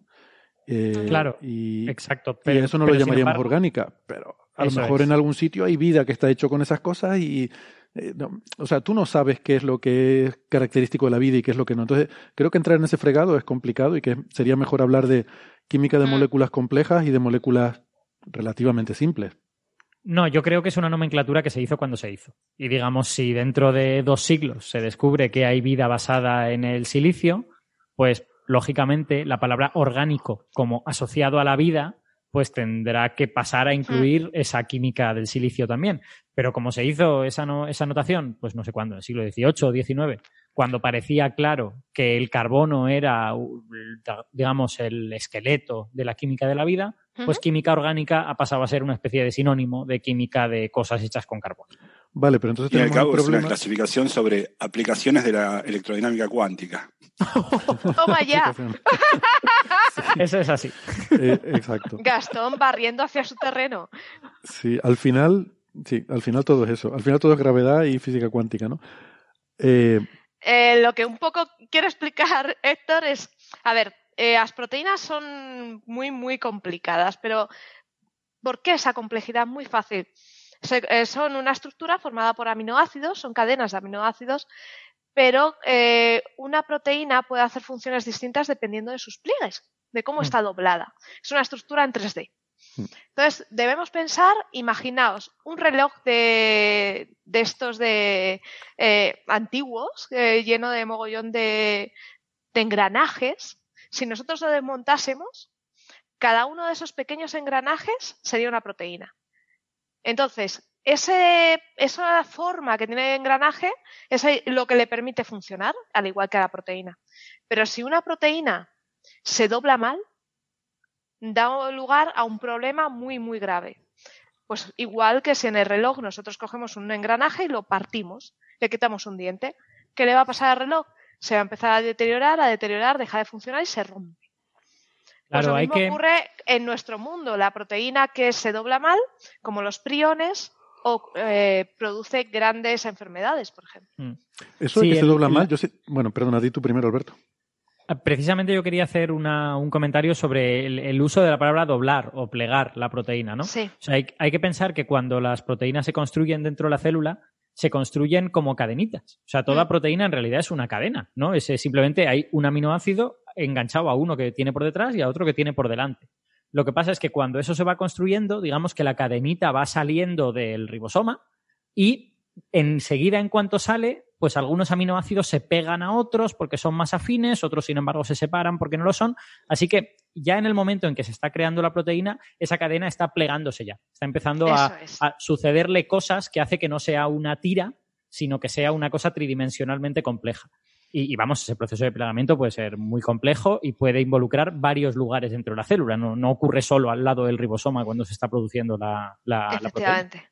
Mm. Y eh, ese. Perdona, quería eh, ah, o preguntar una cosa, ¿no? Que nunca he entendido, porque siempre he hablado, siempre he oído hablar de estos priones como proteínas que están mal dobladas.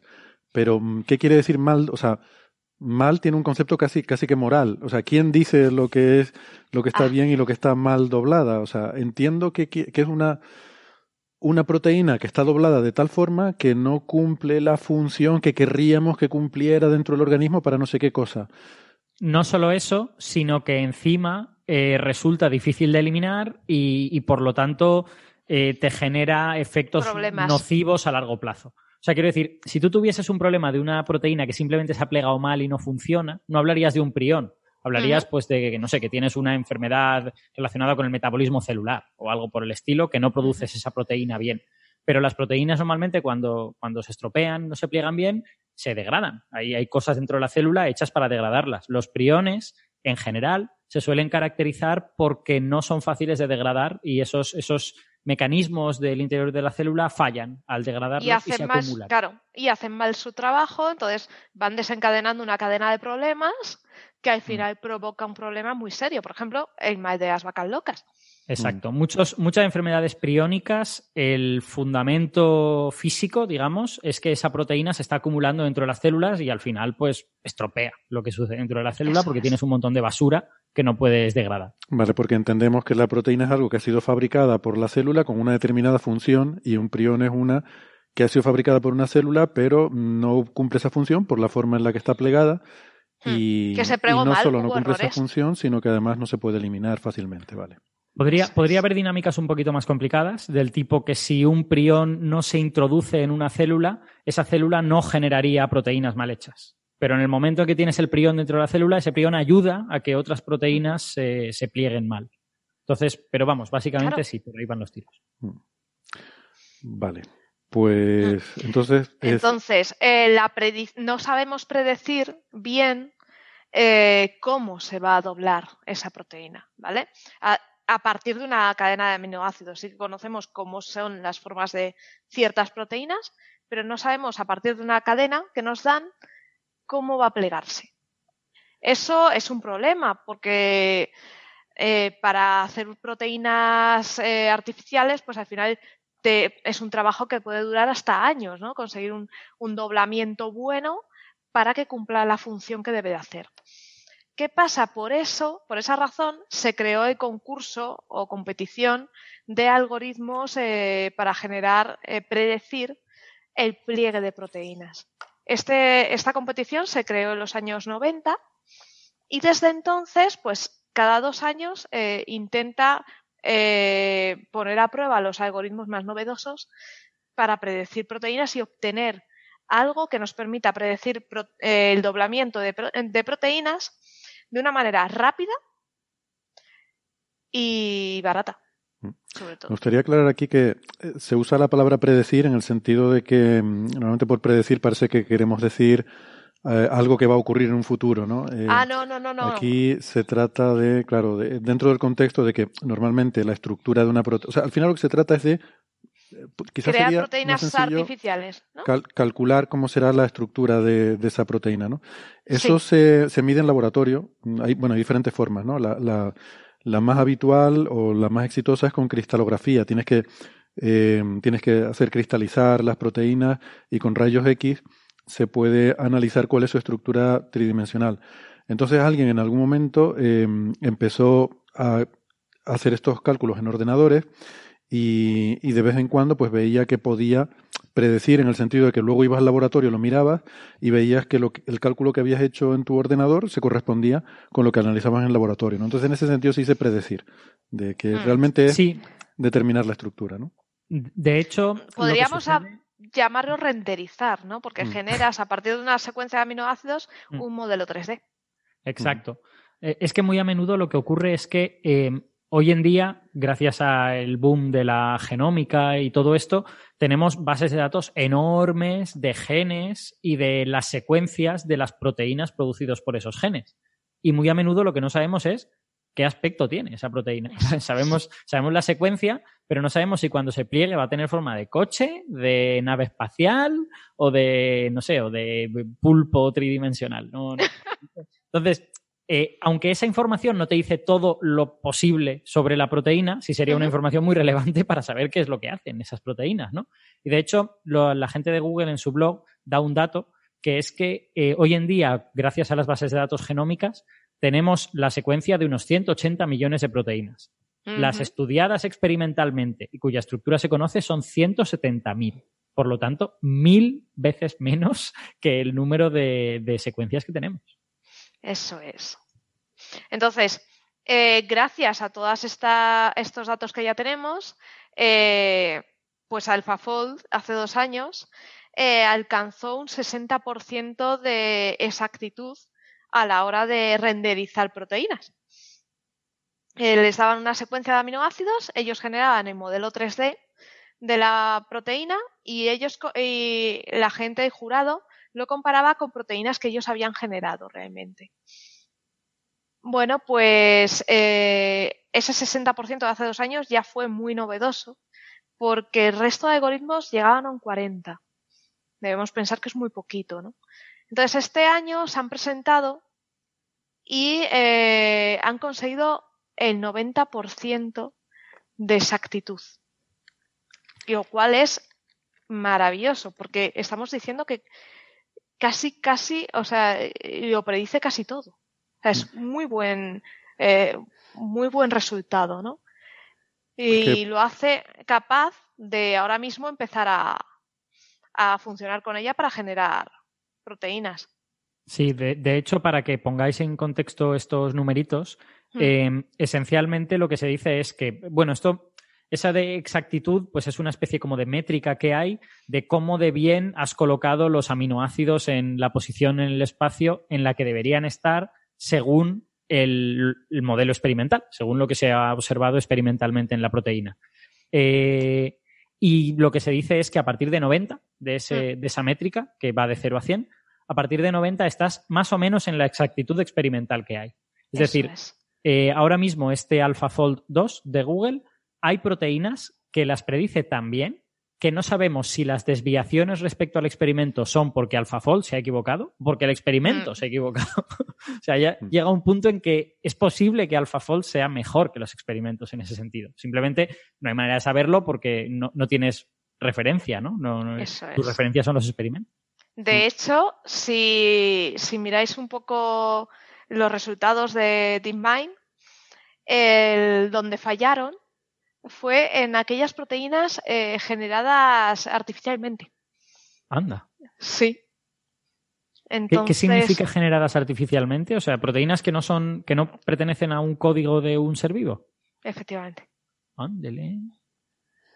Fíjate, estoy, Así viendo, que- estoy viendo aquí los resultados. El, el AlphaFold 2, este, esta versión, llegó como al 90%, ¿no? Los, los siguientes. Eso están es. en 40%. Sí. De todas formas, dicen, eh, lo, eh, no sé si, estos son unas declaraciones, no sé si de, de alguien del jurado o de organizadores del concurso, que los resultados de este año son mejores que los de hace dos años. Sí, de, sí, son de todo, no, mejores. no los de AlphaFold, eh, de todo. En general. En general. Eh, y aún así, la diferencia de AlphaFold con los demás ha aumentado. Es decir, esto eh, sugiere dos cosas. Primero, que, que todo el campo ha mejorado mucho en dos años. Hmm. Eh, todas las técnicas han mejorado. Y además que eh, dentro de esa mejoría general, la de eh, la- las técnicas de eh, esta de AlphaFold, pues bueno, ha, ha sido ha sido una mejora brutal. Mm, y esto nos sitúa un poco en el contexto. O sea, a mí me gusta comentar estas cosas porque quizás la, la ciencia ficción, las películas y demás Mm. nos transmiten una idea de inteligencia artificial que yo no sé si, si, bueno, si, si la gente es consciente de lo que No. realmente es la inteligencia artificial cuando hablamos de estas cosas, ¿no? De Mm. aprendizaje profundo, de, de redes neuronales. A lo mejor la gente cuando le hablas de inteligencia artificial está pensando eh, en, en un robot con el que vas a poder hablar y, y, y te vas a poder enamorar del asistente como en las películas y, y cosas así. Y que está bien esas ideas para filosofar y para tener conversaciones sobre qué es el ser y, y si la Bueno, conciencia bueno, si- cuántica. Si, AlphaFold, si AlphaFold me da un modelo tridimensional de la serotonina muy bueno, yo no garantizo que... Que no te enamores. Que le invites a una cocopiña. Bueno, una cosa es que te dé el modelo y luego otra cosa es que te lo tengas que tomar, ¿no? Pero bueno, eso, eso es otra cuestión. No, pero, sí que, a ver, la mejora, ¿por qué esta mejora? Muy Pero espera, fácil. espera, deja, deja terminar la Ah. reflexión si no te importa, porque lo que, lo que quería decir es que realmente cuando hablamos de inteligencia artificial, de lo que... ¿Qué dices, Alberto? Culpa mía, perdón. La interrupción ha sido culpa mía. No, que, o sea, que tenemos esa idea a lo mejor de, de películas o de discusiones filosóficas y tal, que está muy bien, pero eso está lejísimo. Eso está más lejos que el halcón milenario, en, puestos en ciencia ficción, ¿no? Eh, Entonces, AlphaFold no se va a cabrear con nosotros y va a destruir el mundo. nos creará, nos matará con priones. In- Inyectará priones en, la- en Internet que destruirá nuestros ordenadores. Pero lo que hace la inteligencia artificial es herramientas que nos permiten analizar datos, que nos permiten, pues eso, reconstruir moléculas, que nos permiten, pues, analizar observaciones del espectro del Sol e inferir el campo magnético, ese tipo de cosas, eh, de- es de lo que hablamos, ¿no? Por cierto, en este concurso también dicen que en la edición de este año más de la mitad de los participantes en el resumen incluyen las palabras deep learning, aprendizaje profundo. Sí, O sea que de también hecho, da una idea de que va por ahí el campo. hmm, efectivamente. De hecho, en, el, en la página de AlphaFold tenéis un PDF con los eh, participantes y le han puesto nombres muy, muy divertidos algunos, y, pero todos vienen a decir lo que tienen, ¿no? Eh, redes neuronales, deep learning, y hay una española, hay una española llamada Fernández Recio, que se ha creado en el Instituto de Ciencias de la y del Vino de CSIC, en Barcelona. Mm, Muy bien. Sí, sí, y sí, solo sí. tiene apellidos, no tiene nombre. O sea, no sabemos si la, si la inteligencia artificial es. No, hombre, chico o pero claro, a mí Fernández Recio me, me recuerda, no sé si a vosotros, pero a, a Hispano-Suiza y cosas de estas, ¿no? A una cosa muy viejuna. La hispano, la hispano del CID, que son los, los autobuses de Castellón. Sí. Tremendo. Bueno, pero metiéndonos en harina ya un poquito fuera bromas. eh, ¿Cómo llegan a este resultado? Muy fácil. El conjunto de entrenamiento de esto es una red neuronal con una, una arquitectura bastante compleja, ¿no? Bastante curiosa. Eh, pero su punto fuerte es el conjunto de entrenamiento. Estamos hablando de que tiene un conjunto de entrenamiento de 170.000 proteínas, estructuras de proteínas. Entonces, con ello ha ido aprendiendo, ha ido mejorando. Entrenar algo con tantísima cantidad de datos hace que, que sea más fácil que acierte. Sí, además hacen, hacen una combinación de tomar secuencias que ya sabes más o menos la forma es. tridimensional que tienen, o, o secuencias muy parecidas a la que tú tienes, de las que sabes la forma tridimensional, pues eso lo combinas con tratar de averiguar la secuencia, no sé si desde cero, pero más o menos, digamos, mm, eh, aminoácido a aminoácido, y haces una retroalimentación entre ambas. Es en plan de, Efectivamente, parto de esta y luego lo, lo mejoro un poquito. Y después vuelvo a mirar y después otra vez. dividen la. Su red neuronal está dividida realmente en dos que trabajan en paralelo. Entonces, una genera desde cero. y otra busca eh, eh, de su de lo que ella recuerda de su eh, conjunto busca lo más parecido entonces cuando una genera su resultado la otra lo compara y va viendo ella misma dice uy estoy cometiendo errores vuelve o uy me acerco bien tira este es el resultado genera el modelo 3D la verdad es que se, eh, se forma de varias partes y, ya la última es eso, el generador de, de 3D. Y es muy, es muy interesante. La verdad, me parece una pasada. O sea, estamos hablando de una red neuronal que es capaz de corregirse a sí misma, eh, lo cual viene muy bien. A mí ya os digo, lo que, lo que más brutal y me luego, parece. eh, a mí lo que me parece bestial es que estamos hablando de que en, en pocos días te genera el modelo 3D de una, de una proteína. Hmm. Cuando un mí- equipo de humanos tarda años. Sí, ya- os digo que para mí lo más, lo más espectacular es el darte cuenta de que este programa en concreto mm, ya está en un límite en el que no sabes si lo ha hecho bien o lo ha hecho mal. O sea, tus datos experimentales no son lo suficientemente buenos para, para, para decir si este programa ha hecho mal lo que ha hecho o no. En algunas proteínas, ¿eh? no en todas, porque en, en el cómputo general de todas las proteínas me parece que está en el 92,5 en esta, en esta métrica rara. Pero si coges las proteínas que se han de hacer desde cero, porque digamos se no se parten de cosas conocidas y tal, está en 87 y pico. Pero vamos, en fin, es. está en, en métricas muy, muy altas, ¿no? En cualquier caso. Esto es como la eficacia de las vacunas. O sea, es que ahora todo tiene que ser más del 90%, si no, no, no tiene gracia. No, pero sí que, a ver, esto abre una puerta a poder generar eh, nueva investigación sobre proteínas, poder probar a hacer proteínas artificiales, poder probar a eh, poder empezar a jugar. Todo el mundo pensando que la inteligencia artificial iba a venir y destruir la humanidad disparando misiles y resulta que a lo mejor lo que viene es a producir fármacos nuevos, ¿no? Por lo menos de entrada. Eh, un par de preguntitas. El... Bueno, antes que las preguntas. Eh, curioso, la, la mecánica de este concurso o de este experimento, como dicen, eh, esto mm, tiene lugar sobre varios meses, porque, y de hecho por eso es bienal, Ah, porque mm, tal como funciona este equipo es que cogen proteínas que, que no están publicadas todavía, o sea, que se han que determinados equipos de investigación pues las han, las han trabajado, las han medido, eh, pero todavía no están publicadas.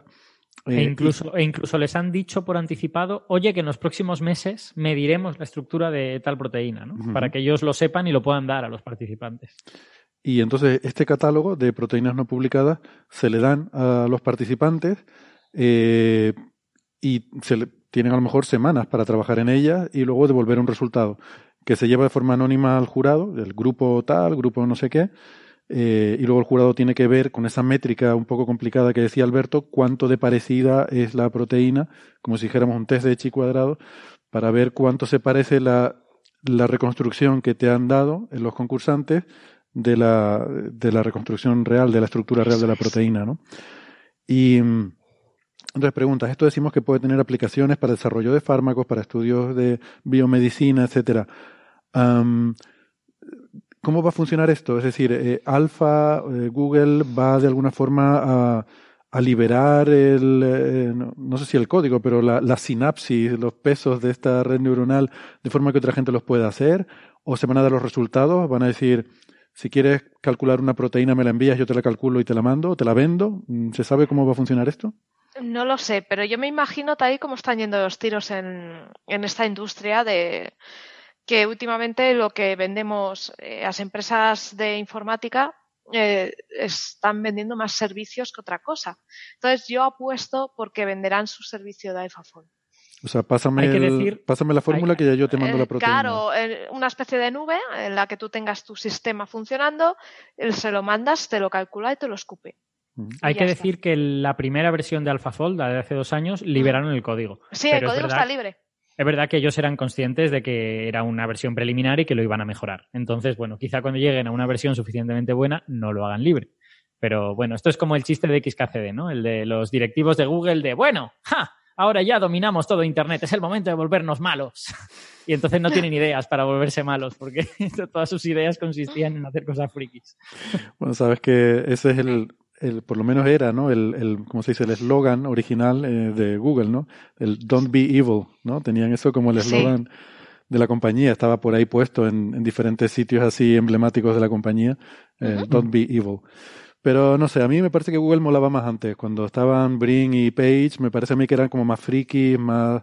Igual, igual per- perdón, ¿no? Pero no, no quiero exagerar con la dialéctica, pero que una empresa tenga como eslogan el Don't Be Evil me parece una de las cosas más maléficas que alguien puede hacer. ¿A que es, sí? una, es una forma de decir, porque perfectamente puedo serlo, ¿no? Sí. Claro. Muy Eh, malos. te- es, es- es- para mí es aterrador, es casi una amenaza, digamos. eh. Ese eslogan hay, hay que, hay que saber leerlo. A mí, a mí, sin embargo, me, me parece una declaración de, de conocimiento de cómo el mundo es. O sea, eh, podemos, podemos hacer nuestra publicidad asumiendo que todo el mundo es, es azúcar, y algodón de azúcar, chocolate y cosas bonitas, pero no, el mundo está lleno de gente mala. Entonces, pues decir yo no quiero ser uno de ellos no me parece del todo mal. No, yo creo que puede ser pórtate bien. Vamos a portarnos bien. No la liemos. Imaginemos, imaginémonos un sindicato de trabajadores diciendo no seamos malvados. No tiene ningún sentido. Tiene sentido justamente porque es una declaración de que perfe- perfectamente puedo serlo, es una declaración de poder, ¿no? Digamos, no, no, no me parece ingenuo esa. no, no, no, sí, a Eh, mí- no a mí sé, tampoco- pero a mí- yo tengo, eh, perdona, dos cosas que decir. Primera, no me parece ingenuo. Y segundo, tampoco me lo creo necesariamente. O sea, es que puede, puede ser mentira. Pero, que- pero quiero decir, el mensaje no está mal, porque es reconocer abiertamente que la maldad existe y que, y que no es un fallo del sistema, sino que es algo que está aquí. Y Quizás es la única cosa para la que no necesitamos a Google, para saber que eso existe. Sí. Sí. Puede ser. Ver, Pero, yo- yo pero creo- es que tú escuchas a un sindicato en siciliano decirte no seamos malos y os juro que yo me asusto, ¿eh? Y, pon- y pones la pistola encima de la mesa como gesto de buena voluntad, de decir, Sí, no la voy a de usar. decir, bueno, no, no. Pones la primera pistola. La primera pistola. No, pero quiero decir que es fácil entender, además en el caso de, de Google, que tiene una historia relativamente reciente y es bien conocida y pública y notoria, es fácil entender dónde puede venir esto. O sea, son dos estudiantes de doctorado que pegan un pelotazo, de repente ven que se encuentran con que mm, en 10 años generan uno de los mayores imperios del mundo, eh, entienden que, el poder, eh, ¿no? como decía el Señor de los Anillos, es inevitable que conlleve eh, corrupción, es inevitable que el poder te corrompa y entiendo que quieran poner mecanismos, lo que quizás han sido muy ingenuos pensando que colgar un eslogan en una pared puede ser un mecanismo suficiente para mantener al mal al otro lado de la valla, ¿no? Sobre todo cuando, yo insisto, yo, eh, y es posible que eso más o menos funcionara durante los, esas primeras décadas cuando Brin y Page eran los, los que cortaban el bacalao ahí dentro, ¿no? Ahora ya, pues eso no, entiendo que no es así. Eh, no sé, seguramente hay mucha gente entre nuestros oyentes que conoce mucho mejor la intrahistoria y, y la historia de Google. Pero, a ver, yo como persona, por ejemplo, que uso mucho código abierto, que antes usaba muchas herramientas de Google, de esas que te daba para, para trabajar más en Linux, en Android, todas estas cosas, y, y veo que esas cosas se están perdiendo, que ya no se mantienen, que han desaparecido, que han, que han sido cerradas. Antes Google tenía una cosa que era un grupo creado por empleados de forma tal, y, luego la compañía lo apoyó, que se llamaba, como era el, el comité, el comité de, o el comando, no, el comando de liberación de datos, o algo así. Y era un grupo independiente de empleados que fiscalizaban. Independiente e independentista. Sí, algo así. Que fiscalizaban las políticas de la empresa para asegurar que cumplían con ciertas prácticas de que tenían estipuladas de eh, garantizar privacidad, accesibilidad, que tú te pudieras llevar tus datos cuando quisieras y los pudieras. O sea, tenían una serie de estándares y ellos iban revisando todos los productos de la compañía y denunciaban cuando algunos productos no cumplían esos estándares, ¿no? Habían inventado el comité de empresa. Mm, eh, bueno, algo así, pero en vez de sobre los derechos de los trabajadores era sobre el- lo- Del el- cliente. los datos del usuario, ¿no?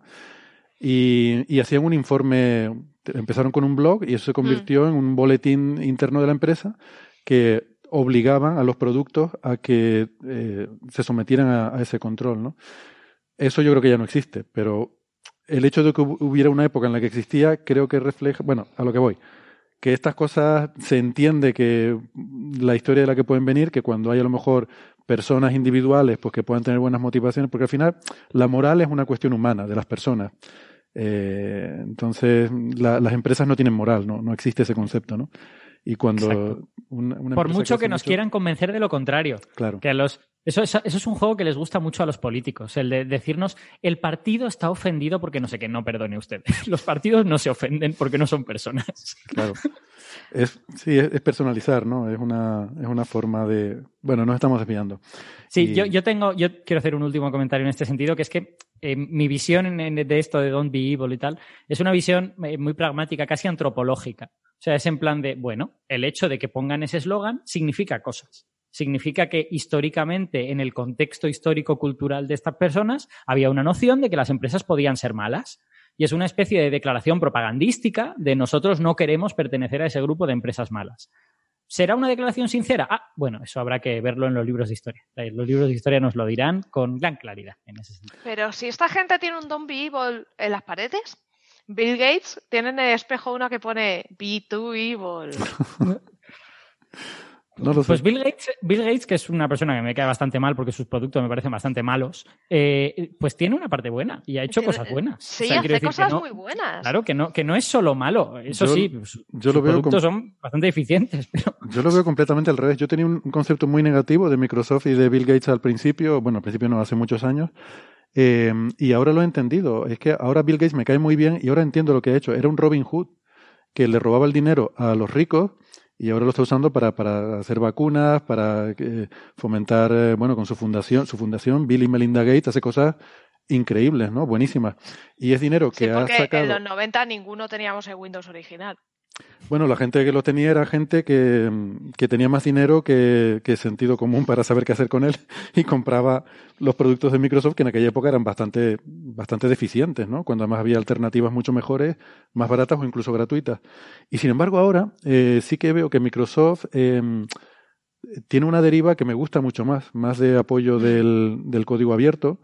Eh, Sí. Se ha metido a apoyar los desarrollos de Linux, lo que en un momento hace 20 años era un, era un poco el competidor, pues ahora lo han, eh, lo han Sí. asumido como, un, como una herramienta poderosa, ¿no? Y como algo que ellos están también potenciando. Ahora mismo los ingenieros de Microsoft son uno de los mayores contribuyentes a los desarrollos del kernel de Linux, por ejemplo, ¿no? Bueno, no sé, todas estas cosas, pero que al final tampoco es moral. Tienen sistemas gratuitos muy, muy buenos, eh, por ejemplo Unity para hacer videojuegos. O sea, tienen muchas herramientas buenas y las tienen de forma gratuita. O sea, Bueno, nos, Bueno. nos hemos ido un poco por los cerros de Úbeda, pero, Sí. por, pero por ir a los libros de historia, Francis en el chat pone un dato que me parece interesante, que es que en 2018 los empleados de Google eh, hicieron como una especie de, no sé, de revuelta o de no sé muy bien cómo llamarlo, eh, Mm. para que la empresa no se involucrara en proyectos militares eh, relacionados con el Departamento de Defensa. Mm. Y la empresa al final dijo que vale, que, que no se metía. Pero, por otro lado, también nos dice Francis que Google ahora mismo es solo una empresa dentro de una matriz más grande que se llama Alphabet.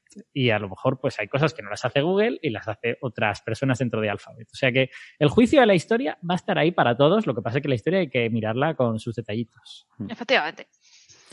Sí, en fin, yo eh, insisto en que las personas son las personas, son las que tienen moral y son las que podrán ser juzgadas. La empresa, bueno, es una entidad abstracta ahí, no sé, es como juzgar la luna. Yo qué sé, pues la luna, la luna está ahí, eh, pero, pero son las personas las que realmente son susceptibles de, de entender conceptos como bien y mal, de, de ser... No, pero, bueno, pero sí. las empresas pueden llevar a cabo actividades éticamente reprobables. Bueno, Incluso la- por las personas que las dirigen, claro. Claro, claro, pero, pero que lo que quiero decir es que eh, más allá, o sea, quiero decir, cuando una empresa hace algo reprobable, puede ser algo ilegal, que va a los tribunales y tiene una serie de consecuencias legales, pero puede ser algo simplemente reprobable. Algo que dices, pues me parece mal lo que ha hecho esta empresa.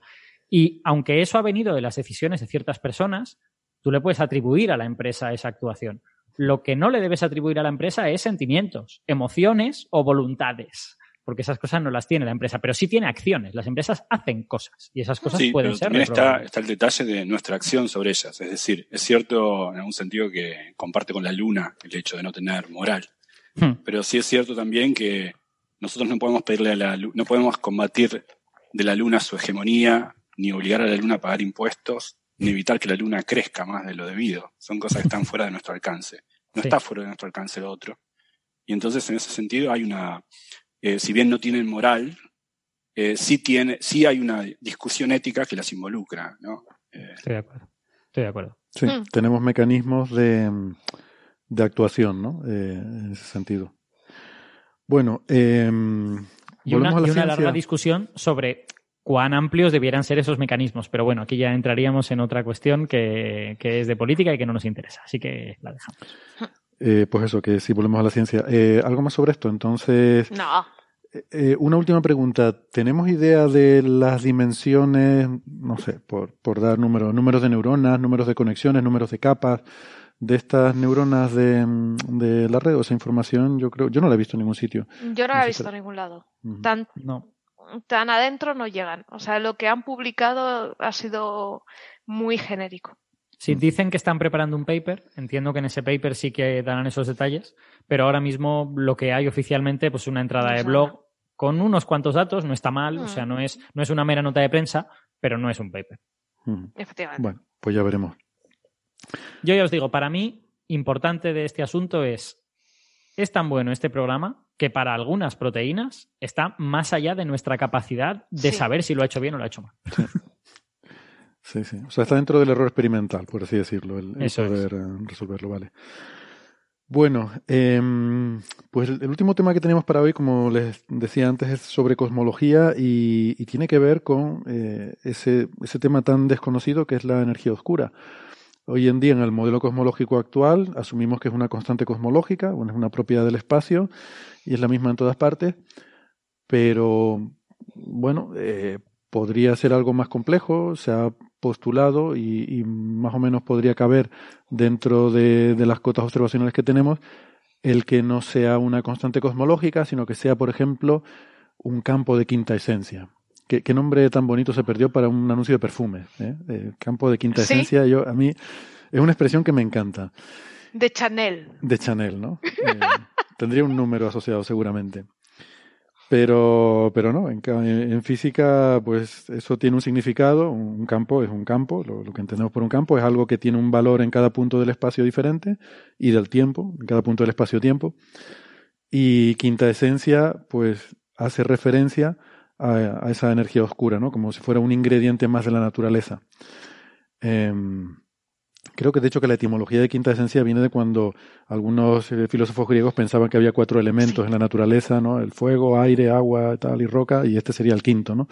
Pero bueno, eh, aparte de, de- de esa introducción histórica, la cuestión es que podría ¿A qué haber huele la quinta esencia? sí, a nube. Podría haber eh, alguna. Podría ser eso, que no fuera una constante, que tuviera una, una variación, etcétera. ¿Y cómo podríamos saberlo?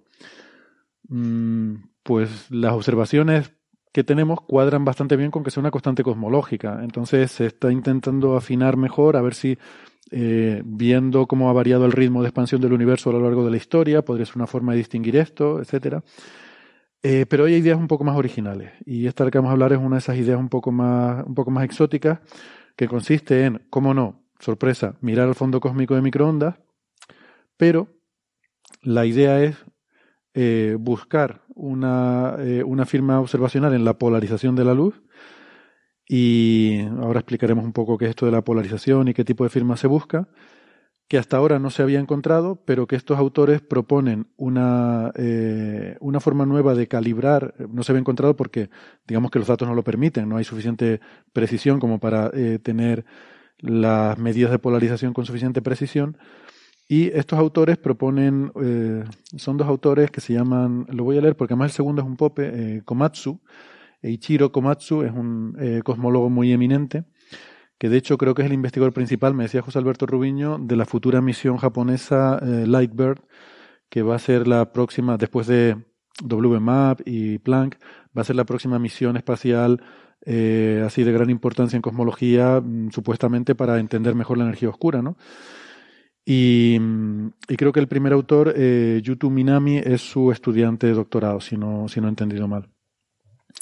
Entonces ellos proponen una forma de calibrar que, que podría a lo mejor eh, permitirnos llegar a, a- observar algo sobre esto, ¿no? Y dicen que, algo se ve. Eh, Gastón, ¿has tenido ocasión de, leer esto? Sí, eh, sí. Bueno, acá es donde volvemos a los 2,5 sigmas, que es la significancia estadística con la que ellos dicen de- ent- entender esto. Volviendo a la discusión de qué es un descubrimiento y qué no, cuánta relevancia estadística tienen, pero nuevamente, tratándose de, de cosmología, Eh, hay que entender que esta estadística de 2,5, que no es eh, demasiado, sobre todo desde la perspectiva de un físico de partículas, eh, como Alberto, es 90 y tanto por ciento de, de, significancia estadística, pero puede estar montado arriba de alguna, algún problema metodológico, a un problema sistema, a un error sistemático. Y de hecho este paper en realidad más que nada es una aplicación de un método que ellos desarrollan y es el método el que uno tiene que revisar también. Es un método que mucha gente está tratando seriamente de estudiar, en particular la gente de Princeton están revisando este método. Es un método que ellos usaron para, para discriminar eh, el ángulo de, rotación de la luz. Hay un efecto de birrefringencia eh, en la observación del mapa de radiación cósmica de fondo, usando los datos de Planck del 2018, los últimos datos. Eh, ellos lo que hicieron fue, primero, en un artículo anterior, desarrollar un método en el cual ellos eh, permiten, por decirlo de alguna manera, no solamente eso, pero discriminar entre los efectos de la rotación de la luz. Ahora hablamos de en qué sentido rota la luz, eh, eh, propiamente medido, y aquellos que podrían venir de una suerte de artefacto de los datos. Hay eh, lo que llaman el, primer ángulo beta, que es el propiamente medido, el, de rotación, el de birrefringencia, aquel que ellos dicen medir, de los, esos, esos otros, otros que llaman alfa, que son unos datos, la anotación, digo, el paper, si alguien quiere echar un vistazo, que, que serían propios de un artefacto de la medición, por decirlo propio. Eh, ellos Creo que alfa este es algo así como del, el sistema de referencia del instrumento, o el, lo que he entendido. alfa tiene que ver con el instrumento y con la referencia de, de Exacto. Y, por eso el método hace un cotejo entre la observación de radiación cósmica de fondo y otras fuentes que son de origen galáctico, son, de, son astrofísicas, digamos.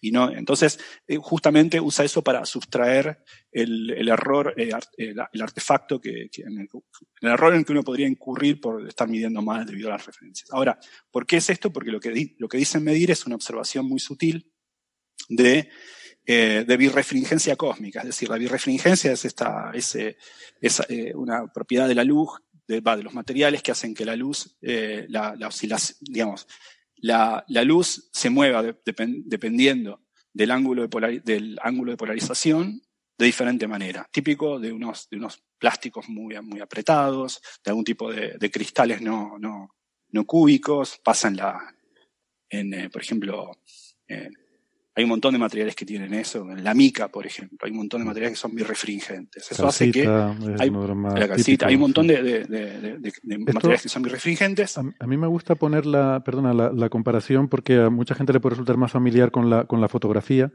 La, eh, la, polarización es cuando en, fotografía a veces ponemos un polarizador delante del objetivo que podemos rotar y así eliminamos algunos reflejos, ¿no?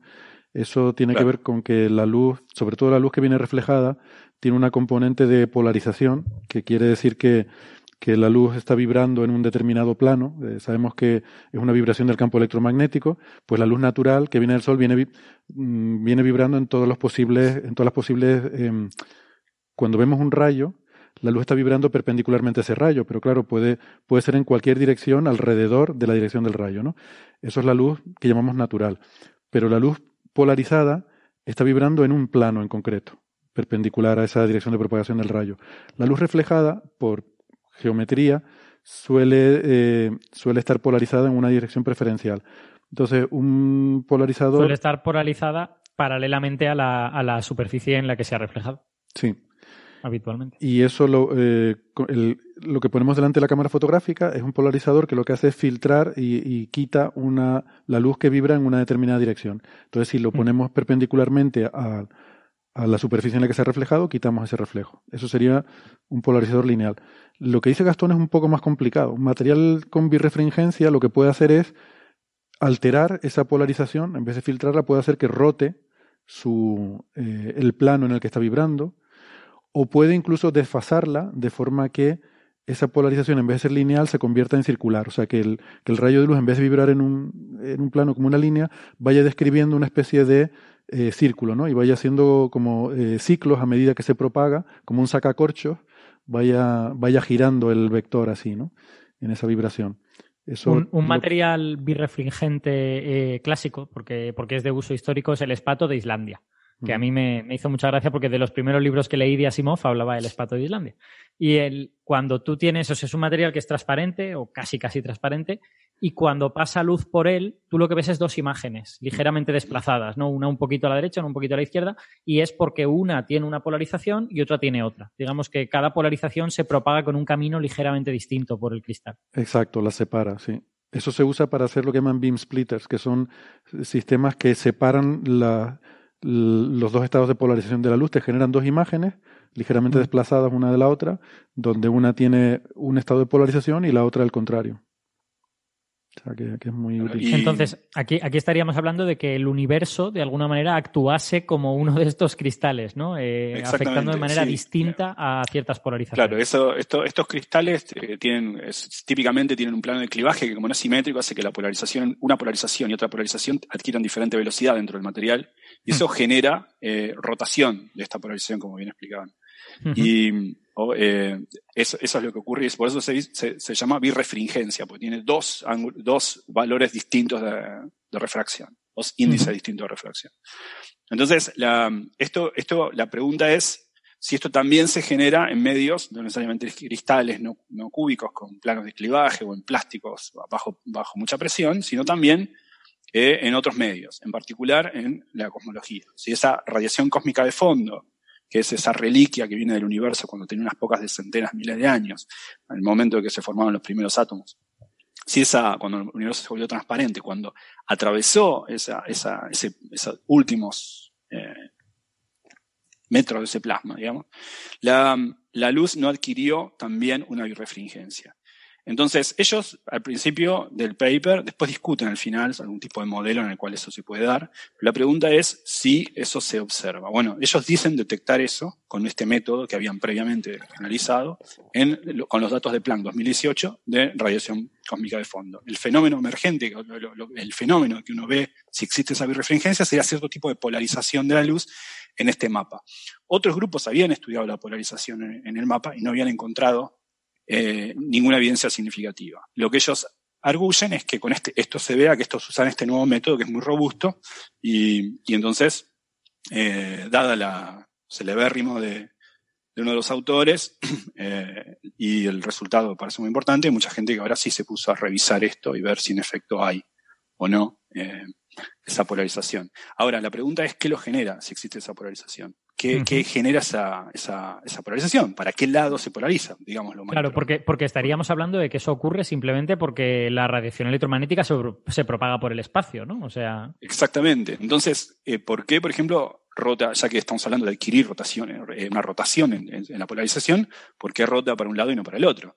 Bueno, uno de los modelos que analiza. Lo que quería preguntar es, esto no se debe a interacciones de la luz con el plasma primordial, sino a la propia propagación de la luz, ¿no? Directamente sí se debe a eso. Eh, es la misma propagación de la luz, pero para uno de los modelos que discuten es un modelo que rompe paridad, es decir, que rompe la, simetría entre izquierda y derecha. Más precisamente es el modelo de acciones, acciones con X, ¿no?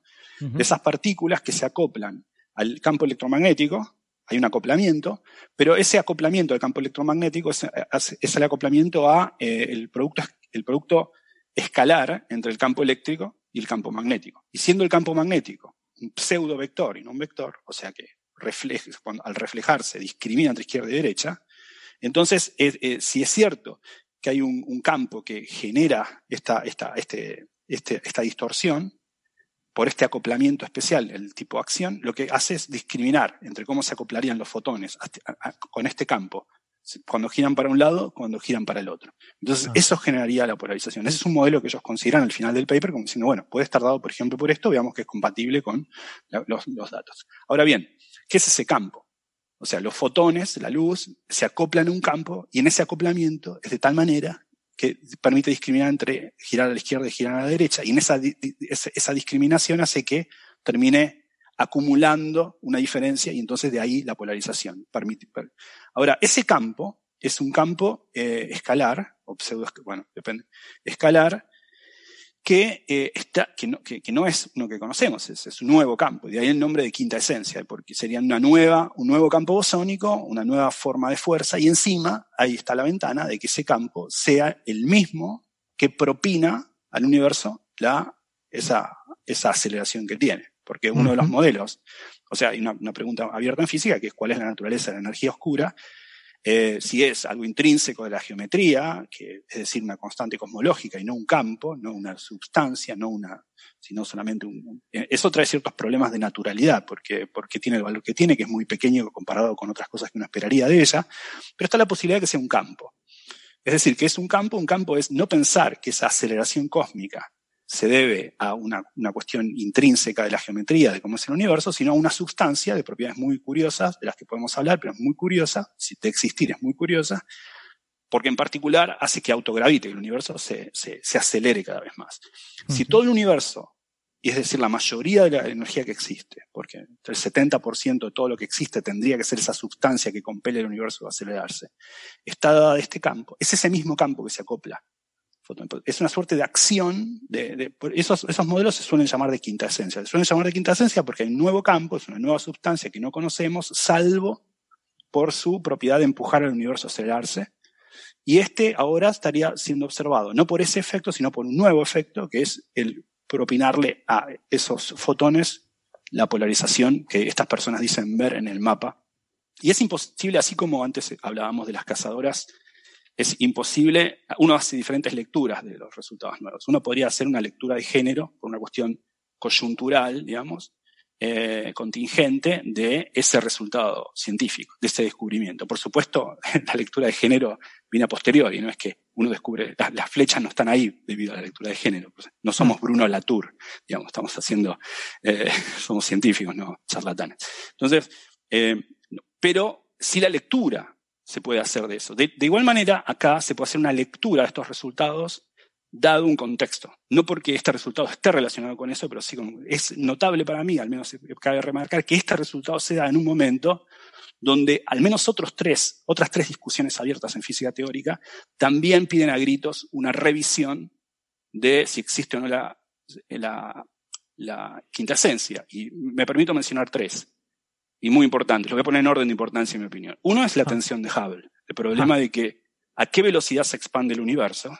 Es una discusión que eh, hoy en día está abriendo parteaguas. ¿Por qué? Porque hay algunos que dicen que el universo se expande a 73 kilómetros por segundo cada megaparsec y otros que se expande a 67 kilómetros por segundo sobre megaparsec. Ahora, bien, estas mediciones uno puede decir, bueno, algunos están midiendo mal, qué sé yo. No, una posible, primero que las mediciones son muy precisas, pero una posible discusión es que, ¿qué es lo que están midiendo estos tipos por separado? Unas mediciones, grosso modo, no están así, pero unas son del universo relativamente reciente, supernovas, y otras son mediciones que vienen de cosmología del universo más temprano. Entonces, una posibilidad es que la cadencia de, de, de, de, aceleración del universo no sea la que creemos y que uno está mirando cosas distintas de cómo era el universo antes, de cómo es el universo ahora, y está tratando de inferir de ahí eso. Entonces, quizá ninguno está mal, solo que hay una suposición de constantibilidad de algo que no se está dando acá. Ese es un resultado que podría estar relacionado, uno puede hacer la lectura de este resultado desde ahí a pesar de que no está mencionado. Hombre, Riz está insistiendo Otro, mucho en que es eso, en que la, la solución a la tensión es que, que, que haya que un campo así. de quinta esencia, claro. Y es, digo que es importante porque, bueno, es una pregunta como me puede hacer mi sobrina, ¿no? O sea, ¿por qué se expande tan rápido el universo? Yo tendría que poder contestarle. Mira, Emma, 73 kilómetros por segundo sobre megaparsec. No puedo decirle, bueno, dependiendo de quién le pregunte. Me da vergüenza. Entonces, antes de verla de vuelta, después de la cuarentena, quiero tener una respuesta para eso. Entonces, estoy preocupado. Eso me urge, ¿ok? Segunda lectura. Que, pero, de, pero perdona, pero, pero la quinta esencia es, no es los 73, es la diferencia entre 73 y 68. Eh, Exacto. Vale. Sí, lo que, lo que quiero decir en realidad es que quizá hay algo que no estamos entendiendo sí, sí, sí, en el universo, no tan tan temprano, estamos hablando de, de, de épocas donde que es rastreable en la, en la, radiación cósmica de fondo, y que quizá venga por, por ese lado también al menos a arreglar un par de, de kilómetros por segundo sobre megaparsec, ¿no? Al menos, ¿no? Para juntar estos datos y hacer que las barras se, se junten. Otro punto que está, que está relacionado con esto es, no tenemos que olvidar de Zenón, y la aparente medición de, de, acciones, porque este acoplamiento que está ahí es, es, de otro orden de magnitud, pero es también el mismo acoplamiento. Es un acoplamiento de un, de una, de un campo a el campo a los fotones a través del, del, de la acción. ¿no? Entonces, está ese resultado también ahí, que no creo, yo honestamente no creo que esto esté, que el resultado de Zenón, eh, eh, bueno, no sé. No sé, tiene toda la pinta no sé. de que, de que el Pero tiene toda la tritio- pinta de que en algún momento alguien dirá, uh, cosa". me olvidé, claro, había demasiado tritio, qué sé yo, no me di cuenta. Sí, sí, Va a ser algo más eh, pueril, me parece. más Sí, va a ser algo- explicación, pero eh, cabe, cabe estar- hasta donde sabemos está abierta esa posibilidad. Mm. Y ahora, ya yendo a lo más teórico, eh, también hay discusiones recientes que han ha- ha traído mucha atención en el contexto de teoría de cuerdas sobre si la teoría de cuerdas es o no compatible con un universo que se acelera constantemente, que es Ah. como el de De Sitter, que Mm. se acelera en el sentido de que siempre se, se- seguirá acelerando. Claro, porque Hay la gente teoría de cuerdas les gusta, les gusta los mundos anti-de Sitter, ¿no? Claro, anti de Sitter es, es claro, es muy difícil encontrar en la teoría de cuerdas una, eh, explicar un universo que se expande aceleradamente por siempre. Sí que tiene fases de expansión, pero no que se expanda por siempre. Es muy difícil. Eso es para los que dicen que la teoría de cuerdas uno puede hacer cualquier cosa. No, justamente. Una teoría muy, muy rígida, muy restrictiva y por ende tiene un- poder de predicción, tiene cierto poder de predicción. Y ese es uno. O sea, es verdaderamente es, es algo bien concreto. Es muy difícil en- encajar en la teoría de cuerdas un modelo de universo que se expande. Entonces, hay quienes piensan que muy difícil no es imposible y que tenemos que seguir trabajando y tratando de hacerlo porque nadie probó esa, esa imposibilidad. Y hay otros como Bafa, Uri y, otras, y otros colaboradores que dicen no. Lo que debe estar pasando es que en realidad la, la- la teoría de cuerdas no, no, no- es incompatible con un universo que se expande, por cierto. Y lo que está diciendo es que hay un campo, eso sí es fácil en la teoría de cuerdas, poner campos tipo con quinta esencia, que dicen que tendrá una fase de aceleración, que es la que vemos hoy, o mejor dicho, la que hubo, por ejemplo, también en inflación, pero que luego cesa esa.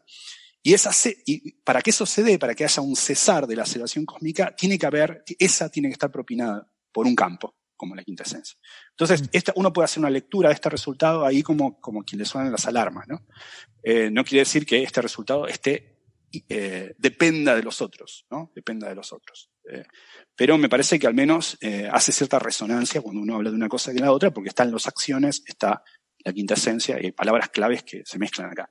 Pero este resultado que salió el 23 de noviembre en Physical Review Letters y del cual se hizo eco un día después en Nature, eh, si uno tuviese que resum- resumir es eso. Dicen estas personas, a un, sigma 2,5, haber observado en la polarización de los datos de Planck 2018 con el método que ellos mismos habían desarrollado poco atrás, eh, ciertos rasgos de polarización que son incompatibles con el cero eh, de este ángulo beta eh, de, polariz- de polarización, indicio de que hubo re- birefringencia al comienzo del universo, indicio de que la luz se tiene que acoplar a algo más, a un campo, de manera discriminar derecha e izquierda, eh, ¿Y qué es ese campo? Bueno, esa es la pregunta. Si es, si es- un síntoma de que existe un campo que no conocemos, al que llaman quinta esencia, en referencia a, al éter, porque la quinta esencia era el éter, ¿no? Para los, para los, para los eh, físicos del medioevo, aunque ya lo- en la época homérica se habla de quinta esencia y en particular en el Timeo Platón habla de la quinta esencia, es una suerte de éter, ¿no? En ese sentido, se, se toma ese nombre como se. Eh, a mí me gusta el. Yo no, no sé si, evidentemente, no tengo el conocimiento técnico para saber si la calibración está bien o mal hecha o qué, eh, pero me gusta la idea que usan, ¿no? Y tampoco me parece tan, eh, tan genial como para que no se haya ocurrido antes. Y es decir que, como tienes que. A ver, el problema es que Gastón mencionaba el ángulo beta, que es el, intrínseco, el que quieres medir, y el ángulo alfa, que es eh, un poco el- la incertidumbre en la referencia de tu instrumento, ¿no? Y, tú lo que puedes medir es la combinación de las dos cosas, beta y alfa. Y lo que no se ha podido es separarlos con suficiente precisión como para saber si beta es cero o diferente de cero. Em, entonces, bueno, hay varios experimentos que pueden medir la polarización. Hay que decir una cosa, como el, tenemos la suerte de que el fondo cósmico de microondas es de microondas, son ondas de radio, y eso significa que es mucho más fácil hacer polarimetría en ondas de radio que, en el óptico, que con luz eh, visible o infrarroja. Y eso es porque con radio pasa una cosa, que es que el- la vibración del campo electromagnético es suficientemente lenta que podemos mm, medir con nuestros detectores electrónicos cómo eh, vibra, cómo sube y cómo baja el campo. ¿no? Solo vibra unos miles de millones de veces por segundo o más. Y eso mm, tenemos aparatos que lo pueden medir, lo pueden seguir. Sin embargo, la luz visible vibra millones o miles de millones de veces más rápido y no tenemos eh, instrumentos para de forma mm, eh, de forma práctica poder medir, poder seguir cómo el campo sube, baja, sube, baja. Entonces no podemos ver eh, cómo es esa polarización. Lo que vemos es la luz ya integrada, ¿no? por así decirlo. Vemos la energía de esa vibración, pero no podemos seguir la forma de la onda. Pero bueno, en radio sí podemos. Entonces, los instrumentos que observan en radio, muchos de ellos pueden saber si ese campo electromagnético está vibrando eh, eh, en la dirección perpendicular, en la dirección vertical o en la dirección horizontal o, algo en medio, ¿no? Y entonces de esa forma puedes saber cuál es la polarización que tiene. Pero eh, en general los, las medidas que se han hecho hasta ahora no te permiten suficiente precisión para determinar eso en el fondo cósmico de microondas y, y en todo el cielo, ¿no? que es algo muy complicado. Entonces lo que a ellos se les ha ocurrido es usar la galaxia para calibrar, porque como la galaxia es un plano, ¿vale? Mm, típicamente la polarización que te va a venir de fuentes en la galaxia predominantemente va a tener su polarización, como decía Alberto antes, igual que cuando tú tienes un reflejo de una superficie, tiende a ser paralelo a, la superficie en la que te está reflejando, pues em, por la, ese ejemplo que poníamos del polarizador de la cámara fotográfica o las gafas polarizadas que usamos para conducir, que nos quitan reflejo de la carretera, también es lo mismo, ¿no? El sol se refleja en la carretera y entonces mm, nos llega un reflejo que está polarizado en, la, en, la, en esa dirección de, en la que se ha producido ese reflejo. Pues lo mismo pasa con, eh, no sé si todas, pero algunas de las fuentes que tiene eh, en la galaxia, eso te genera una dirección mm, privilegiada, preferencial de polarización. Eh, y entonces puedes usar eso para decir, bueno, yo ajusto mi ángulo alfa para forzar que lo que yo observo en la galaxia está sobre todo en la dirección del plano galáctico. Y, de esa forma fijas tu alfa y con eso ya puedes medir el beta. Esa un poco, grosso modo, es la idea, ¿no? Em, eso, por cierto, me recuerda mm, en física solar que trabajamos mucho con polarimetría, pero en, el visible y en el infrarrojo. Pues hay veces, muchas veces que pasa eso, que como los espejos, los telescopios tienen muchos espejos, y esos espejos van girando a lo largo del día para seguir al Sol, y cada espejo te cambia la, dirección de polarización, eh, pues muchas veces es difícil saber construir un cálculo de todo el modelo, todos los espejos con todas sus orientaciones para saber cómo te han cambiado la polarización y, recuperar cuál era la original. Entonces al final dice, mira, no me preocupo, me da igual. Yo mido algo y luego lo calibro con alguna imagen del Sol. Y entonces usas datos para hacer esa calibración. Por ejemplo, tú sabes que en el limbo solar, si tú miras al limbo, la polarización que te viene mm, del continuo, simplemente por scattering, es preferencialmente en la, en la dirección eh, paralela al limbo solar. Entonces puedes usar esa referencia para luego calibrar tus datos. O si miras una mancha muy redondita, muy redondita, pues tú impones que eh, la polarización que te genera alrededor de la mancha el campo magnético, pues hombre, lo lógico es que sea, que tenga una simetría radial. No vas a pensar que la mancha eh, bueno, eso, que, eso te establece una especie de patrones que puedes usar para calibrar. Y me recuerda un poco a lo que hacen aquí, decir, bueno, pues yo voy a usar la galaxia, que voy a asumir que tiene una dirección preferente de polarización para hacer mi calibración, ¿no? O sea que en ese sentido me parece una buena idea. Ya digo, me sorprende un poco que no se haya hecho antes, supongo que debe, debe ser muy complicado en la práctica y que, mm, que eso yo ahí sí que no controlo, eh, y que la incertidumbre seguramente que tienes puede ser bastante grande, ¿no? Lo suficiente para que, como decía Gastón al principio, nos quedemos con un resultado de 2,5 sigma, que es un poco decir, pues, pues yo lo vi, yo lo vi, de verdad que sí. Yo lo que, lo que me pregunto aquí es eh, una cosa, yo de quintesencia y energía oscura, la verdad es que sé muy poquito, no sé, no sé prácticamente nada. Eh, entonces lo pero, que me pero está muy bien porque no se sabe casi nada, o sea que estás casi a la par que el resto, incluso los mayores expertos. Como los mejores expertos, ¿no? Exacto. Puedes ignorar lo que no existe. Correcto. Em, lo que me pregunto es, entiendo que en este paper lo que encuentran a dos sigmas y pico es este efecto de birrefrigencia en el fondo cósmico de microondas. Em, ¿Hasta qué punto ese efecto se puede atribuir a otras cosas que no sean campos de quinta esencia o algo de esto? Sí, sí cabe, decir primero que en el paper ellos no mencionan la palabra quinta esencia. Ah. Eh, ellos mencionan el modelo de acciones y dicen incluso que esa acción puede funcionar como dark matter, por eso la resonancia con xenón, o como dark energy. ¿no? Aparte de generar lo que ellos dicen ver, puede generar estas dos cosas.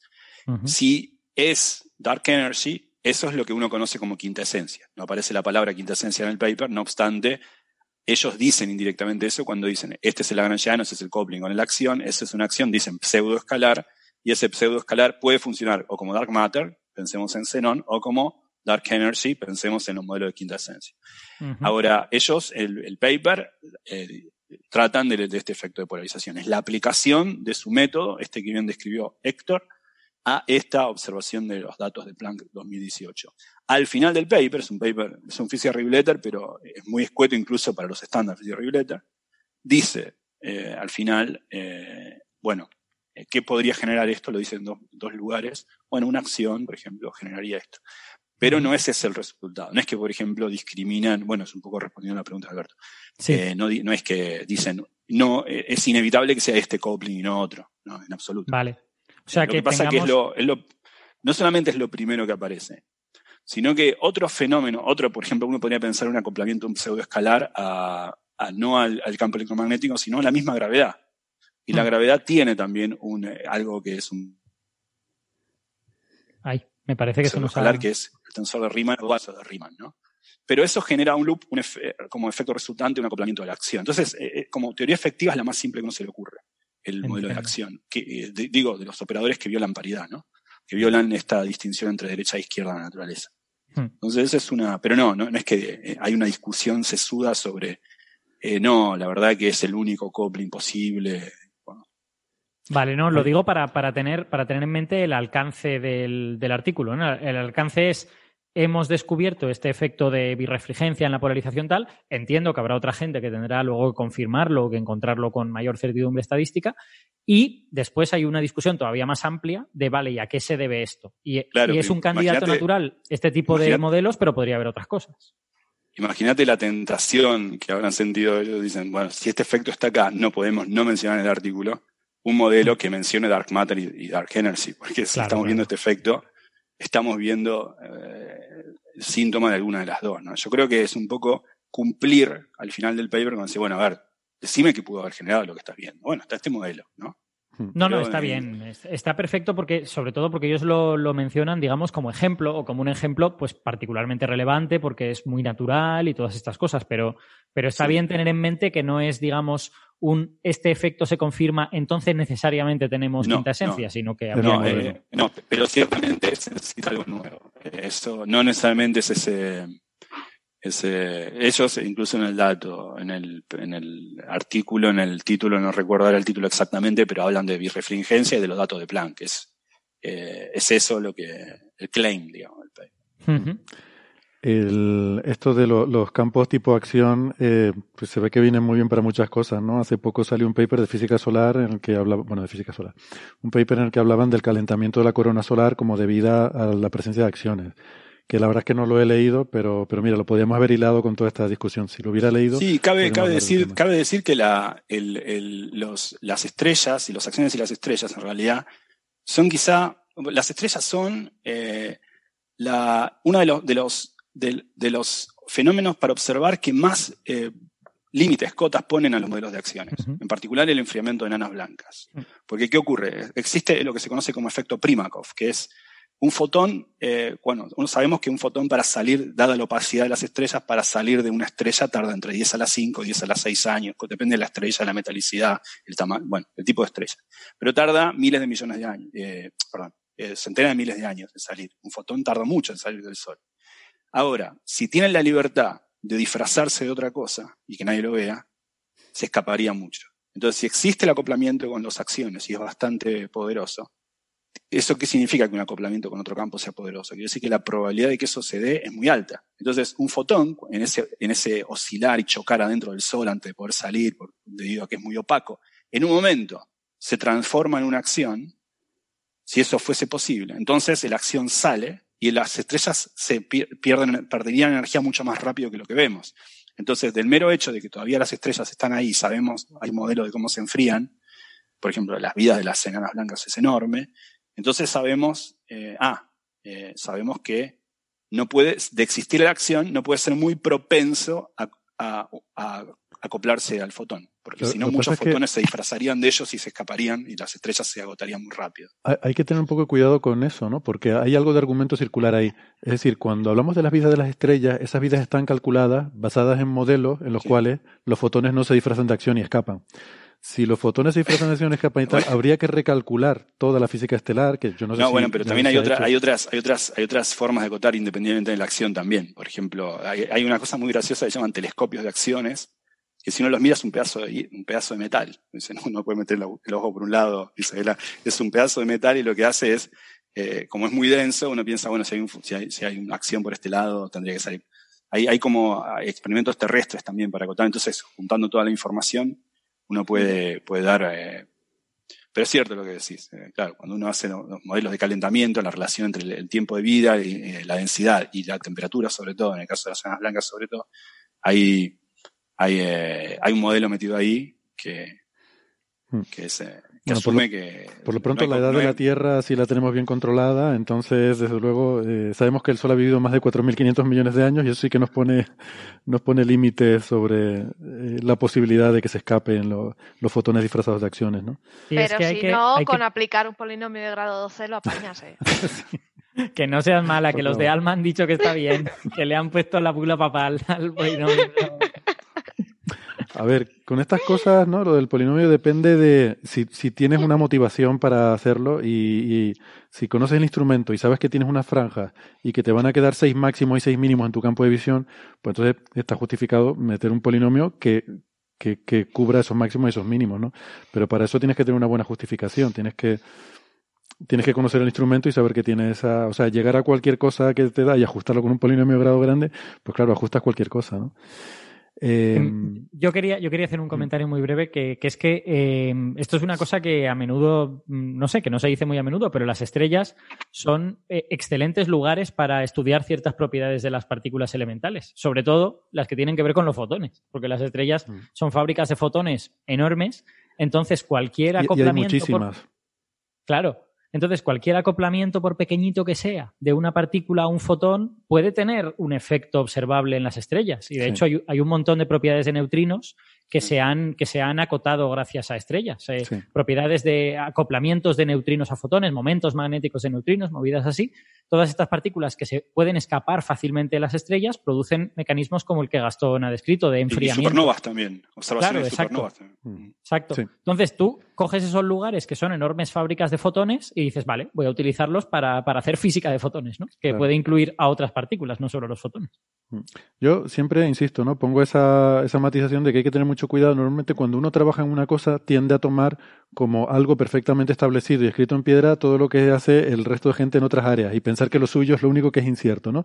Entonces siempre digo que, a ver, la física estelar es muy bien conocida, está muy bien estudiada, siempre y cuando la física sea la que, no- la que ustedes nos han dicho que es, ¿vale? Ah. Si, si me cambias la física o si tienes dudas sobre la física, entonces hay que dudar también sobre los modelos estelares. Que hombre, a ver, muy muy mal no van a estar porque habría petado el modelo por algún sitio y la verdad es que funciona muy bien, pero si vamos a cosas sutiles, pues, en fin, pequeñas diferencias de arriba o abajo o en estrellas que son muy exóticas y que todavía no entendemos muy bien, pues, pues oye, que ahí, en fin, un poco de cuidado, ¿no?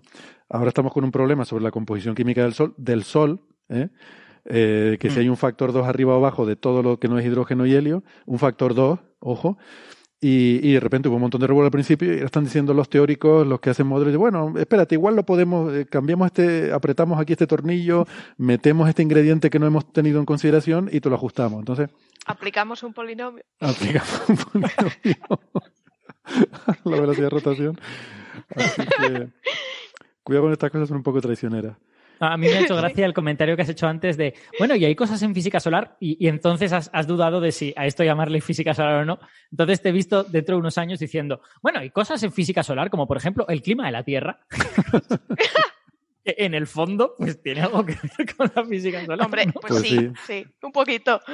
Pues sí, de hecho, bueno, pues, eh, hay cosas en paleontología, bueno, o física solar, porque al fin y al cabo todo, todo lo que pasa en la. Tierra Mu- Mujeres cazadores, física solar. es física solar, efectivamente, es una aplicación de la física solar, ¿no? Exacto. Aquí vengándonos un poco del comentario anterior de Gastón sobre la física cuántica. Bueno, vamos a ver si hay alguna preguntilla por ahí, pero, pero poquita cosa, que hoy me gustaría eh, hacer un programa breve y tengo esperanzas de que acabemos antes de dos horas y media. Aquí comienza Señales, Señales, señales de los oyentes. de los oyentes, de los oyentes, de los oyentes. Bueno, pues vamos a ver qué hay por ahí. Mira, hoy está Bruno, a ver si nos ha recopilado señales con el hashtag de señales de los oyentes. o Toma ya. El oyentes. Bruno se ha declarado en huelga. Se ha declarado en huelga, madre mía. Este- este es No, que dice que no hay preguntas, no hay preguntas. No hay pre- Nadie ha bueno. puesto nada. Pues sí que hay. Eh, Bruno, te voy a llevar la contraria porque yo quería traer una, pero que no es de hoy, sino de la semana pasada, porque a veces, como os he dicho alguna vez, a veces me, me, aburro mucho en casa, no tengo nada que hacer y me pongo a mirar el chat en diferido del, del día anterior. Eh, y, y, entonces, pues, a veces veo, veo cosas que digo, ay, me hubiera gustado responder a esto. Eh, y vi una pregunta de, de, nuestra amiga Cristina Hernández García, que además es una habitual del chat, eh, lo vi en el chat de la semana pasada, eh, y era una pregunta que, bueno, que, que, que quería haberla, haber hablado de ella, porque nos preguntaba Cristina que si la energía que pierden los fotones, eh, esto lo, lo, lo, hemos comentado alguna vez, una cosa un poco curiosa, ¿no? Según el universo se expande, pues claro, la densidad de materia disminuye con el cubo del factor de escala, porque el volumen ¿no? tiene tres dimensiones, al expandirse baja con el cubo. Con la radiación, sin embargo, eh, disminuye todavía más rápido, porque no solo disminuye con el cubo por la expansión, sino que además el, redshift, el, corrimiento al rojo, que también es proporcional al, eh, a ese factor de escala, eh, pues también hace que pierdan energía, ¿no? O sea que la radiación pierde, pierde densidad de energía como el factor de escala a la cuarta, como el redshift a la cuarta, a la cuarta potencia. Entonces, bueno, preguntaba a Cristina que si esa energía que pierden los fotones eh, pasa a formar parte de la energía oscura, de, del total de energía oscura o algo así. Um, entonces, bueno, la respuesta, la pregunta me parece interesante porque nos retrotrae a esto de qué pasa con la energía que se pierde en el universo. Porque sí que es cierto que, por ejemplo, los fotones eh, pues van perdiendo energía, ¿no? Ahora mismo el factor dominante de la energía del universo, o sea, estamos en un universo en que la materia, y sobre todo la materia oscura, domina la densidad de energía, pero hubo una época en que la radiación era la, la forma de, dominante de energía en el universo, ¿no? En el pasado. Uh -huh. eh, entonces, bueno, aquí hay un par de cosas. Primero, que aunque parezca muy sorprendente, eh, en cosmología la, la, energía no se tiene por qué conservar. O... Es una pregunta bastante compleja, porque depende bastante de qué entendamos por energía, ¿vale? Pero esto tiene que ver con qué significa la energía, eh, eh, cosas que hemos hablado alguna vez sobre el teorema de Nether, cuando la, las leyes de la física tienen ciertas simetrías, esas simetrías implican una ley de conservación y una cantidad que se conserva. Entonces la energía es una cantidad que está asociada a la simetría temporal de un sistema. O sea, un sistema que no cambia en el tiempo eh, tiene una eh, tiene una simetría temporal y eso acarrea una conservación de una cierta cantidad que cuando aplicas el teorema de Nether te sale que es lo que llamamos energía clásicamente, ¿no? Digamos que es las, las leyes del sistema las que no cambian con el tiempo. El sistema puede cambiar, pero, pero sí. que, digamos, las leyes de la física no cambian con el tiempo. Sí, un poco la forma de entenderlo es que si tú haces un experimento, eh, o sea, que las simetrías de, eh, de, o sea, que haces el experimento ahora y haces el experimento en un tiempo más tarde y el resultado del experimento debe ser el mismo. Eso es lo Exacto. que queremos decir con que hay una simetría temporal, ¿no?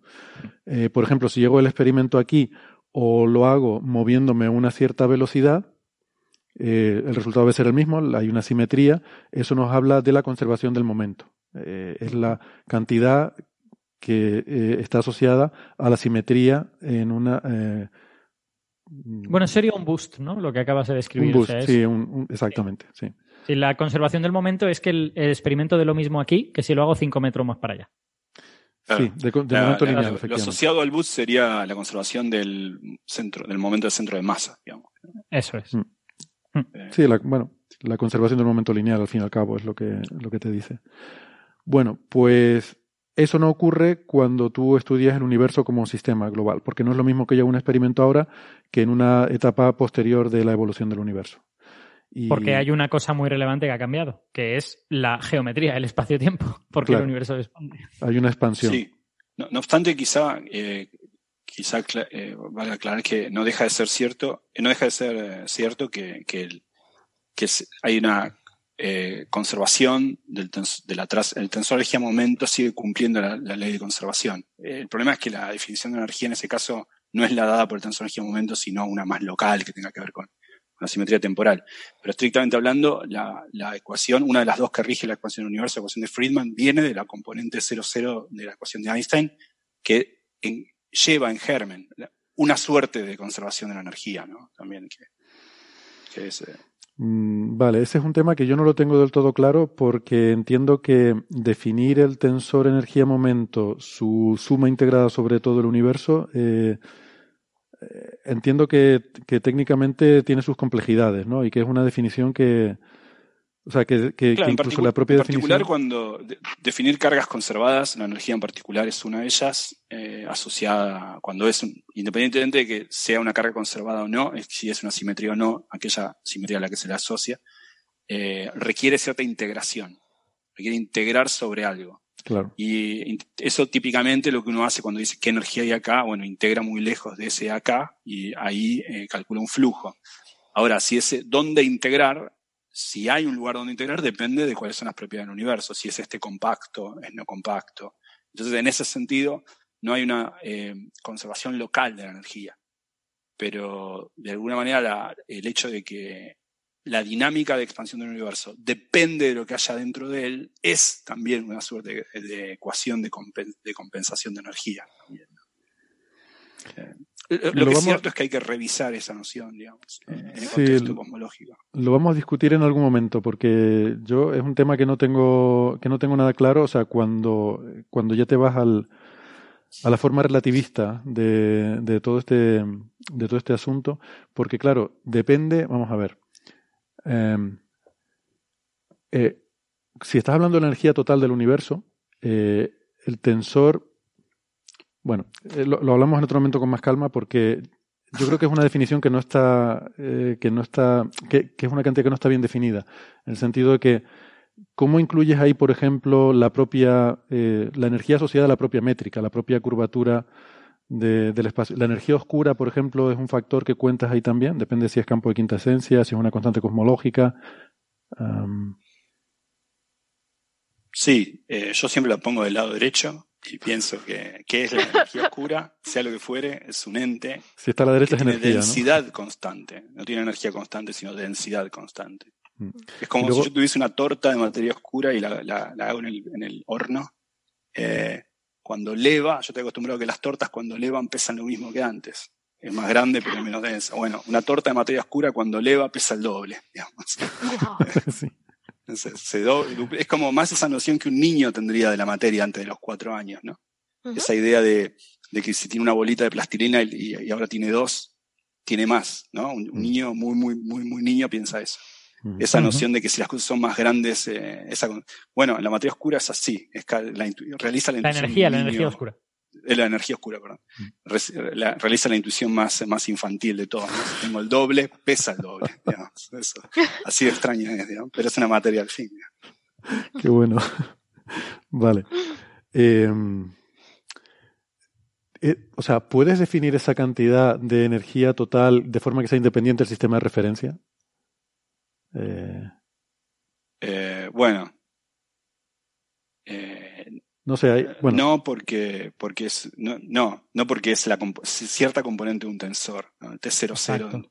Entonces uno podría, hay un invariante, pero que no es solamente la densidad de energía. mm, creo, vale, por eso te digo que creo que, que- creo que el asunto es complejo. Pero bueno, en cualquier caso, em, la razón por la que la pregunta me parecía curiosa es porque una vez lo estuve mirando y resulta que se parece mucho la, la cantidad de energía perdida por los fotones desde que se produce el fondo cósmico de microondas hasta la actualidad, se parece mucho a la cantidad de energía oscura que hay en el universo en la actualidad. ¿Vale? En orden de magnitud, eh, es una similitud de orden de magnitud. A ver, eh, la diferencia creo recordar que era un factor 30 o algo así cuando estuve mirando esto. Que oye, de entre todos los posibles órdenes de magnitud, eh, es bastante sorprendente. Y además, ese factor 30 es haciendo las cosas bien. Yo ahora estoy trabajando. Es que, a un bueno, astrofísico un factor 30 le parece el mismo orden de magnitud, ¿no? Pues hasta aquí hemos llegado. Sí, porque si no aplica el polinomio. No, tengo que llevarlo por lo menos un factor 10. Entonces, lo que estoy haciendo es intentando hacer cherry picking y coger todos los parámetros dentro de las incertidumbres, llevarlo al- a lo que más me convenga para ver si consigo reducir eso el- al, al máximo. Es que le decía que estaba, estaba intentando hacer un paper de broma para el April Fools eh, basado un poco en eso, ¿no? Entonces se lo contesté, lo contesté en, fue genial el otro día. Y el, el fragmento ese fue genial. lo viste, ¿no? Que lo viste en Twitter, ¿no? Me parece que... Sí, sí. Bueno, me reí mucho.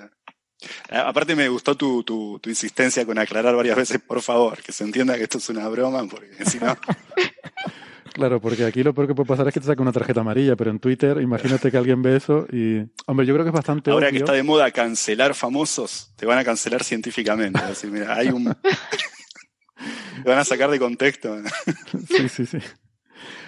Bueno, la cuestión es que hay una cosa que se llama el principio de. El principio no, el, el Cosmic Coincidence eh, Problem, el problema de la coincidencia cósmica, que es la que resulta que se da la circunstancia que vivimos en una época del universo, que, esto no ha sido siempre así, pero ahora vivimos en una época en la que la cantidad de energía, eh, ¿cómo era? La, la densidad de materia del universo es comparable a la densidad de energía oscura, creo recordar.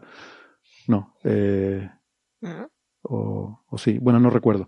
Hay dos de estos parámetros cosmológicos que, que ahora mismo pues coinciden en un orden de magnitud, ¿no? Y hay, bueno, hay, hay papers serios discutiendo esto y si tiene algún sentido esta coincidencia cósmica, ¿no? Que a mí me parece, pues, en fin, una, una tontería como cualquier otra. Pero, eh, entonces, bueno, a, a la vista de que hay esta, esta otra también similitud, porque es también algo así, es un factor, del orden de un factor 10 entre esa, esas dos densidades que ahora mismo son muy similares, ¿no? Y entonces pues se me ocurría plantearlo así como que esto es un second cosmic coincidence problem, ¿no? La coincidencia entre la, la energía perdida por los fotones del fondo de microondas y la ganada por el, por la energía oscura. Y luego, además, ahí, ahí metí una cosa que me hizo mucha gracia, bueno, lo, lo puedo contar aquí. Resulta que un día, con, con mi hijo, cuando era más pequeño, eh, estas cosas de niños que son, son increíbles. ¿Era más Eh, pequeño tu hijo o tú? Es mi hijo, mi hijo. Bueno, yo también era más pequeño. pero- No, más, es más joven. ¿Héctor, eh, ¿Héctor ha sido más pequeño alguna vez? Sí. ¿Ha bajado de los dos metros? Más joven, digamos. Más joven, más joven. Eh, me pregunta, eh, íbamos en el coche y me pregunta que cuándo fue el Big Bang, ¿no? Y entonces yo, pues claro, eh, le respondo. Hijo mío, la semana pasada, ¿no te acuerdas? Era un lunes. Esa, esa era la gracia, exactamente. Le respondo, y bueno, pues hace muchísimo tiempo, muchos millones de años. Digo, bueno, mira, casi- hace casi 14 mil millones de años. Pero a él eso no le interesaba. Dice, no, no, pero lo que quiero saber es qué día fue. Digo, pero ¿cómo que qué día fue? Hace muchos millones de años. Dice, sí, pero, pero ¿qué día de la semana? ¿Fue un, fue un sábado? ¿Fue un domingo? Y, y yo me quedé así, es que no me esperaba esa pregunta. Y le dije, dije, pues no lo sé. No, no tengo ni. Digo, "Es- eso no se sabe. Entonces se quedó así pensando un rato y como los niños nunca pueden renunciar a una pregunta o dejarla en no se sabe, ellos tienen siempre que dar una respuesta. Dice, yo creo que fue un lunes, con toda su convicción. Dice, Es de los míos. dice, sí, tiene que haber sido un lunes. Y me encantó, digo, es verdad, tiene que haber sido un lunes. A Claro, ver. no vas a empezar el universo un miércoles, no. A mí me Es que no parece tendría evidente que sentido que fue empezara un jueves. No. Es obvio que fue un jueves más menos 3,5 días. Más o menos 3,5, ¿no?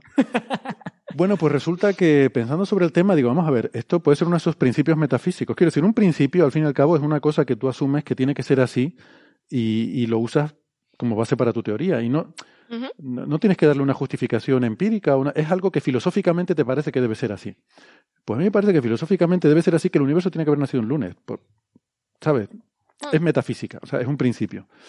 Y, y entonces digo, pues, esto se puede adoptar. ¿Qué pasa? Que el modelo cosmológico actual, yo, yo he intentado coger los valores más precisos que tenemos de la cosmología y retrotraer el modelo a ver a qué día de la semana nos lleva el, el comienzo del universo, ¿no? No. Y Pero no puedes si los errores son del orden de millones de años. bueno, pues Pero hay. eso es importante porque el hecho de que no puedas quiere decir que al final hay una probabilidad entre siete de que el modelo cosmológico actual cumpla con ese principio de día de la semana cósmico, de, la- de- de nacimiento del universo. Uno entre siete, lo cual quiere decir que el modelo cosmológico actual mm, eh, tiene una tensión de eh, dos sigma con el principio este. Es ¿vale? buenísimo. Eh, entonces, bueno, ahí, hay un problema, ¿no? Eh, ¿Eres, ¿Eres consciente de que la significancia estadística de esta tensión depende única y exclusivamente del número de días que pongas a tu semana? Si dijeras que la semana tiene 25 millones de días, eh, entonces la significancia estadística sería, eh, la tensión sería enorme. Claro, pero si la semana tuviera 25 millones de días, a lo mejor no tendría sentido el principio del día de la semana del nacimiento cósmico. Porque a lo mejor no tendría sentido decir que nació un lunes. Si decimos que nació un lunes es porque en nuestra semana de siete días consideramos que ese es el día en el que tiene que haber comenzado el universo. Bueno, en fin, me estoy liando más de lo necesario, no, no pretendía llegar ahí. Pero, Pero, yo veo un paper ahí, ¿eh?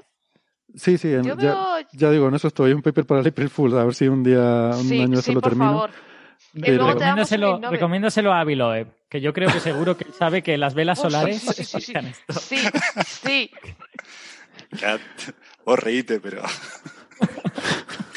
Era un par de semanas. Y es que ya este señor no me lo puedo tomar en serio. Uy, ya le ponemos, jolín. El caso es que de vez en cuando saca papers buenos, pero no salen en Coffee Break. Eh, hay un, tenemos un sesgo con Loeb eh, que me da, me da un poco de pena el hombre. Al Pero final, porque nos va el cachondeo. sí, ¿no? Al final esto es como el, el, el 90% de los astrólogos le dan una mala reputación al resto, ¿no? Pues eh, nos pasa algo parecido. en fin. No, pero yo tampoco, yo, yo que soy el que más me meto con Avi Loeb, tampoco digo nunca que Avi Loeb es un mal científico. Solo me río de él permanentemente. Porque creo que el hecho de que publique chuflas me, me, me, me, eh, habilita moralmente a reírme de él, independientemente de que publique muchas cosas muy buenas. No, yo creo que chuflas. publica cosas muy buenas también, ¿no? Ese Sí, sí, que- seguro. No tengo ninguna duda. No tengo ninguna duda. Pero el hecho de que tenga los santos, digamos, la poca vergüenza de, de publicar las idioteces que publica, creo que nos habilita para criticarle. Pero vamos a ver, mm, yo creo que siempre hay que hablar de uno para bien o para mal y el tío lo está utilizando. Dice, bueno, así hablan de mí y, de, y apoyan mi trabajo. Sí, yo creo que va a hacer carrera política. Yo lo tengo claro. Sí. Vale, mira, ¿Qué hay un- os Bueno, él, imagináis? él- él es el director de, no solamente aparte de su cargo en el CFA de Harvard, tiene, es el director del Black Hole Initiative, ¿no? O sea, hace unos años creó un instituto dentro de Harvard, él solo, en la inauguración, y es un instituto muy, muy bueno, con gente brillante adentro. Bueno, Jeff Doleman, ¿no? Quien sacó la foto del agujero negro, trabaja en ese instituto. Eh, y y A ver, hay- es un he- instituto excelente, hay gente. Eh, Loeb es actualmente, desde hace unos meses, eh, miembro del Consejo Asesor de- Científico de la Casa Blanca, por también. ejemplo, ¿no? Bueno, dada la Casa Blanca que tenemos ahora, no sé si eso Bueno, bueno. en- entró en la administración Trump, vale, vale, lo admito, pero... No, pero a ver, en general es una persona que, bueno, yo me acuerdo cuando empezó con estas cosas así un poco, un poco menos serias, que gente como José Alberto Rubiño, pues hablaba muy bien de él, ¿no? Decía que era un, un hombre que dentro del campo de la cosmología tenía un gran prestigio y además yo he visto, me- eh, es un tío muy curioso, yo he visto artículos suyos de una variedad de temáticas impresionante, incluso tiene Sí. alguno de física solar con otros dos o tres Ah, colaboradores. No, y es, es, es, una, es, un- es una persona muy agradable también. O sea, es, Ujú. es una persona que también le, o sea, le encanta hablar de él y ser presentador de los seminarios siempre él y yo.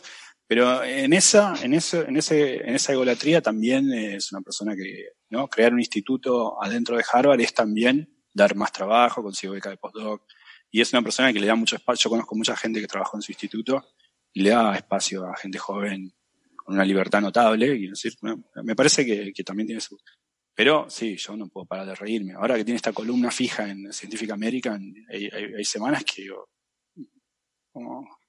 Para mí, para mí la- el, el hecho que hay que explicar científicamente es por qué una persona que es claramente un buen científico hace estas cosas. O sea, quiero decir, ¿es que tiene un problema mental? ¿Es de- ¿Debería ir al No, psicólogo? ¿O es que tiene Yo una que- agenda y esto le ayuda a llevar a cabo esa agenda? Yo creo que es la exposición, no, yo creo que es casi intuitivo, aparte de que debe tener sus intenciones políticas en el ámbito universitario, sobre todo, digo, no, no, no digo políticas, ah, pero digo Per- perdona, dentro Gastón, de ¿te- Harvard. pu- ¿puedes subirte un poco más el micrófono? Porque está- estamos otra vez perdiendo un poco tu voz. Eh, aparte de eso, es un, es un muy buen científico, pero también es una persona que, bueno, hay gente que le gusta la exposición, ¿no? Digamos, y Mm. que llame atención sobre sus eh, ideas. Y él juega con algo que en el fondo estamos todos de acuerdo, que es, eh, bueno, es una idea y por qué no explorarla, ¿no? Bueno, uno podría contestar, bueno, porque no hay tiempo para todo, más vale explorar ideas sensatas, también es una buena respuesta. Eh, hay algunas cosas como esto de, este, de este pedazo de laja cósmica que vino afuera del sistema solar, toda esa saga de- básicamente decía que era una nave espacial, o sea, Sí. eh, John- eso fue. Eh, Yo en un momento lo, lo miraba, yo en ese momento vivía en Estados Unidos y lo miraba como diciendo, probablemente se volvió loco, qué sé yo, pero no, no, era, era- convivía eso con papers muy buenos, o sea, yo encontré papers de agujeros negros de él que son excelentes, eh, en esa misma época, estaban sus cabales totalmente, solamente, bueno, es esa, eh, no sé, podemos pensar en otros científicos que a veces cada tanto tienen ideas así, ¿no? Eh, un poco, no, no locas, no estúpidas, ni mucho menos, sino un poco heterodoxas, digamos, ¿no? Yo recuerdo el paper de Witten de este año, ¿no? De, Mm. de Edward Witten, ¿no? Una persona que por lo general se dedica a aspectos técnicos de la teoría de cuerdas y en otra época en la fenomenología de teoría de campos, que proponía mandar naves espaciales para explorar si el planeta no era un agujero negro o no. Eh, qué sé yo, y Avi, ¿quién va a contestar? ¿Quién va a contestar ese paper? Al día siguiente un paper de Avi Loeb diciendo no se puede por la turbulencia del medio inter- interplanetario. O sea, era, era, como, era como lanzar la piedra para que Avi, Loeb saltara. Pero digo, eh, no sé, hay un momento donde... Yo creo que estas personas, eh, perdón, en el caso de Avi están lejos todavía, son jóvenes, ¿no? tienen cincuenta y tantos años. ¿no? No estamos en, ese momento donde algunos científicos, como hablo de científicos celebérrimos como Michael Atilla, o como en algún momento hablamos acá de, de Penrose, ¿no? donde al final de sus vidas vienen con ideas cada vez más eh, heterodoxas, por usar una palabra, no decir locuras. ¿no? Sí, yo, No es yo el es que caso no, de... Yo es que no creo que sea neutro. O sea, eh, pues, eh, siento, siento ser aquí el tío crítico, pero es que yo no creo, yo no creo que sea simplemente, pues mira, se levanta una mañana y se le ocurrió decir esta cosa, pues porque le gusta la exposición, que le presten atención, pues es un poco un niño grande. No, no es verdad, porque si te gusta la exposición, tú puedes conseguir mucha exposición con cosas de verdad. Hmm. Y este Sí. señor, pues quería conseguir exposición diciendo que Oumuamua es una nave extraterrestre. A lo Eh, fácil. Quiero decir, y, y no, y no, y no me parece lo mismo que conseguir exposición haciendo un gran paper y montando un, o haciendo lo que hace Alan Stern, ¿vale? Pero porque hace hacer ciencia de verdad, espera un momentito, hace ciencia de verdad y luego te monta un festival con banderas estadounidenses y con movidas que están Sí. completamente fuera de la ciencia, pero está haciendo ciencia de verdad. Avi Loeb te decía que Oumuamua es una nave extraterrestre, ¿de verdad? O sea, quiero decir que es que son deportes distintos. Es que, Pero porque para hacer lo que ha hecho Stern hay- eh, requiere un esfuerzo, requiere eh, trabajo y tal. Pero este hombre, diciendo una barbaridad, consigue que estemos hablando ahora mismo de él y no se ha esforzado nada.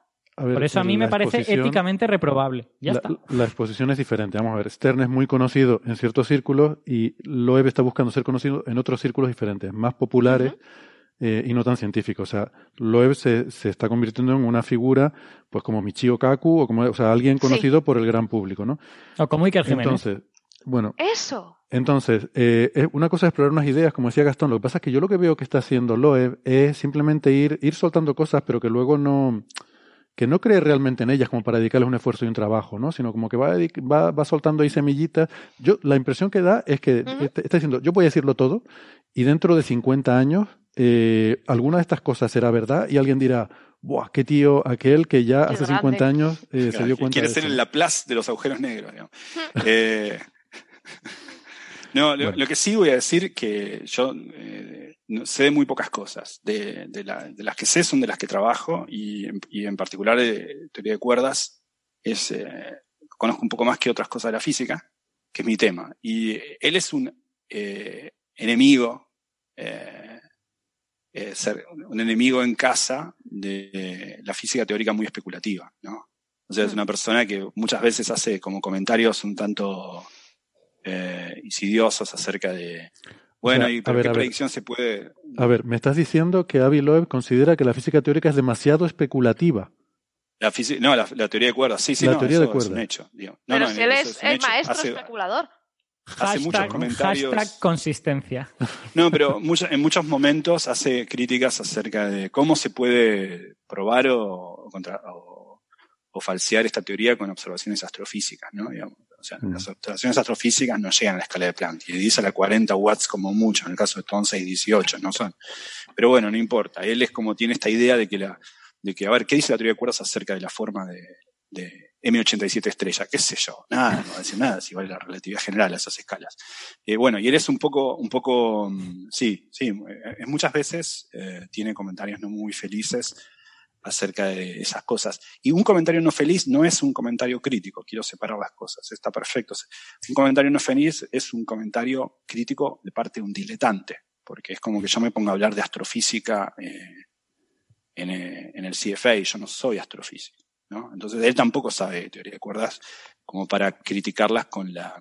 Y eso es- hay cierta responsabilidad, porque cuando una persona es importante, como lo es él en el CFA o en el PHI de Harvard, hay una visión ahí como diciendo, y lo dice Avi Loeb, ¿no? Pero, pero, ¿no? Si no tenés figuras contrarrestantes, como puede ser Andy Strominger o esa gente ahí, eh, yo he participado en momentos en los cuales él ha dicho ahí cosas que, que no son. Sí, pero la respuesta a Sara sí. Él, él dice, no es muy amigo de estas teorías de, de tipo string theory, demasiado especulativas.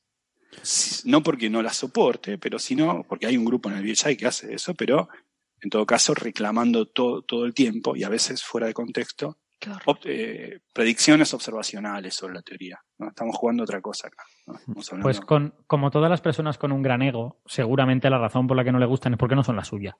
Mm, Porque mira que le gusta Sí. decir tonterías no falsables sobre velas solares. Eso le gusta mucho, porque eso es su negocio. Bueno, venga, vamos a seguir. Si quieren, ya por terminar, hay otra pregunta, a ver si la podemos responder brevemente, de Otto Vargas, que pregunta si la polarización de modos B de la radiación de, fo- de fondo de microondas eh, la predice la teoría de la inflación. Eh, Lumos dice que es una, teon- una tontería y Maldacena se ríe de eso. Todos se pelean. No sé quién es Lumos y no sé por qué dice que es una tontería. Yo creo que se Lumos refiere no a es un- A Lubos Motel. Ah, Es un, que es un físico teórico bastante mal educado, que tiene, que es muy listo, pero que tiene un blog, eh, que tiene un blog en el que habla de cosas y insulta a la gente. Ah, Vamos a presentarle a Sabine. no hemos. ¿Es verdad? Te iba Era, a era un decir. gran físico. Son, son personalidades diferentes, ¿eh? son cosas. O sea, Lubos Motel es un físico de verdad. Eh, lo que pasa es que es una persona Ah. maleducada y desagradable. Sabine Hosenfelder es una vendedora de humo. Son, son personalidades distintas. Lu- Louis Motel era, fue, un, fue un físico muy, muy serio hasta que dejó la física hace varios años ya. Eh, es un físico checo. Era un tipo muy, muy inteligente, hacía teoría de cuerdas muy, muy bueno. Tu- Tuvo resultados muy importantes, luego dejó la ciencia. Eh, pero eso no deja de, eso no quiere decir que no es un idiota. Es una persona que también cuando murió Pinochet dijo que era un día para celebrar porque había combatido el comunismo. Eh, es un tipo que ne- negó el calentamiento global, o sea, es un eh, fue un, Un gran cretino. científico en su área y dijo un montón de estupideces en todo lo demás, digamos. Qué. Sí. Eh. Yo- su blog en ocasiones es interesante, porque quiero decir, como el tío Sí, sabe. muy- no, pues, no, no, tiene cosas muy interesantes. Eso hace, hay, hay muchas figuras así que generan ambigüedad. Es un tipo obviamente inteligente, mm. eh, Pero vamos, comparar a Motel con muy mal educado, Maldacena, como bien dijiste vos. comparar a Motel con Maldacena me parece una locura. O sea, Maldacena No. es un científico de verdad, ¿no? Es otra cosa. Bueno, pues por ir a la pregunta, si queremos, más que a, las, eh, a las personas, eh, bueno, pues no sé, Gastón quizás sabe más de, de esto, ¿no? Pero yo diría que depende de qué modelo de inflación, porque claro, inflación es un Sí, ese es el problema. Hablar, hablar de inflación es hablar de una familia de modelos. ¿Eh? Incluso cuando uno se queda en la idea más homologada de inflación, que es un campo escalar, eh, ya sea en slow roll inflation o chaotic inflation o eternal inflation, encima eso es a su vez un subconjunto de modelos mucho más amplios. ¿no? Eh, es cierto que todos ellos predicen cosas parecidas, como near sca- scale invariant spectrum, ese tipo de cosas. Pero sí, qué sé yo, hay muchos, hay, muchos modelos, es hablar de una familia de modelos. Y que existan otros modelos que explican los mismos problemas que inflación, también es cierto. Lo que pasa es que algunos son más naturales que otros, ¿no? Por ejemplo, el problema del horizonte, también hay otras cosas alternativas a la inflación que lo pueden explicar. Eh, universos cíclicos, expiróticos, no un montón de modelos cosmológicos. Ahora, el problema es que esos también tienen otros problemas que también hay que atacar, como la condición de energía o cosas así. Eh, pero hablar de inflación y predicción de inflación es un poco. Uno, cuando dice eso, dice lo que quiere decir es, bueno, ¿cuál es lo, lo universal que hay en los modelos más sim- simplificados de inflación? Después hay multiple inflation models, matrix, matrix inflation models, hay un montón de cosas que uno puede. Mm. Es una hipótesis eh, sobre casi una algo que puede haber pasado, pero que, repito, es una familia de modelos de inflación, ¿no? Y hay otro, así que bueno. Es cierto que inflación está en problemas. eh, todos los modelos de inflación comparten algunas cosas, ¿no? En particular, eh, esta idea de que el campo escalar que, que adquirió una energía potencial, que es la que propinó esa expansión acelerada del universo, tuvo que haberse mantenido en esa, en esa energía potencial con cierta constancia durante mucho tiempo, y no con una variabilidad muy grande. Eso es lo, lo- los que se llaman los parámetros de inflación, miden cuánto varió esa energía potencial relativa al valor que tenía. Y eh, eso genera eh, ciertas predicciones que uno puede decir, si yo no las veo, inflación está mal. Eh, pero bueno, no está claro hasta, ni- hasta en un orden de magnitud cuáles son esos parámetros. Entonces es difícil hacer cosas. Mm. Afirmaciones Bueno. muy concretas. Vale, y una, una última ra- ya así muy rápida, muy breve, de Quanting pregunta, dice, ¿un campo de quinta esencia que se haya libre puede acelerar en cualquier dirección a favor o en contra de la aceleración, a diferencia de la constante cosmológica, ¿verdad? Eh, yo, si quieres, yo muy rápidamente diría que, que sí, efectivamente. Eh, lo que pasa es que uno implica también más grados de libertad meter un campo de quinta esencia. Una constante es algo más sencillo. De hecho, por eso lo puso Einstein, porque era la forma más sencilla que tenía de, de hacer lo que quería, que era tener que el universo se quedara estable. Eh, entonces, para tú justificar meter más mm, grados de libertad, meter más complejidad en tu modelo, tienes que tener que, que las observaciones te lo pidan. Tien- tiene que ser necesario, porque si no, no tiene mucho sentido. Como si tienes unos puntos que parece que ajustan a una recta, mm, pues más o menos con su incertidumbre, con su error, y entonces tú dices, bueno, pero podría meter también una parábola que sea casi como una recta, pero aquí se curve un poquito. O, puedo ajustar mejor el punto si, si aquí sube, aquí baja tal, y meto un polinomio grado 12, que es casi como una recta, pero aquí sube, baja, sube, baja, y paso por todos los puntos. Sí, podrías hacerlo, pero como que si metes más libertad tiene menos mérito, ¿no? Entonces, eh, tienes que hacerlo solamente si ves que los datos no se pueden explicar con lo más sencillo y necesitas ir a algo más complicado. Es un poco, metafísicamente es lo que buscamos siempre en nuestras teorías, ¿no? Que sean lo más sencillo posible, que nos permitan reproducir las observaciones y hacer predicciones. ¿Alguien quiere añadir algo más? Y si no, pues con esto lo dejamos. Sale Sergey también en, en la foto. y pues con esto nosotros entonces nos despedimos. Yo pensaba que íbamos a hacer un episodio breve, pero al final se nos va a ir casi a las tres horas otra vez porque nos tiramos Madre mucho mía. rato con la Claro, que te has puesto a hablar de Aviloe, entonces... Claro. Y es que, claro, el nos liado. La culpa es de Cristina Hernández García, que sacó todo esto, no- sé por qué, de, de su pregunta original acabamos hablando de Loeb y de todo lo demás. Ah, que por Al cierto- final hemos estado hablando de física sola. Sí, Exacto. todo el tiempo. Y sus aplicaciones. Sí. No, le decía a Cristina que en detalle la respuesta se la puse en Facebook y en Twitter, pero no sé si, si está en redes sociales, por eso se lo quería eh, también comentar hoy aquí. Bueno, pues nada, amigos, que mm, muchas gracias. eh, ha sido un placer.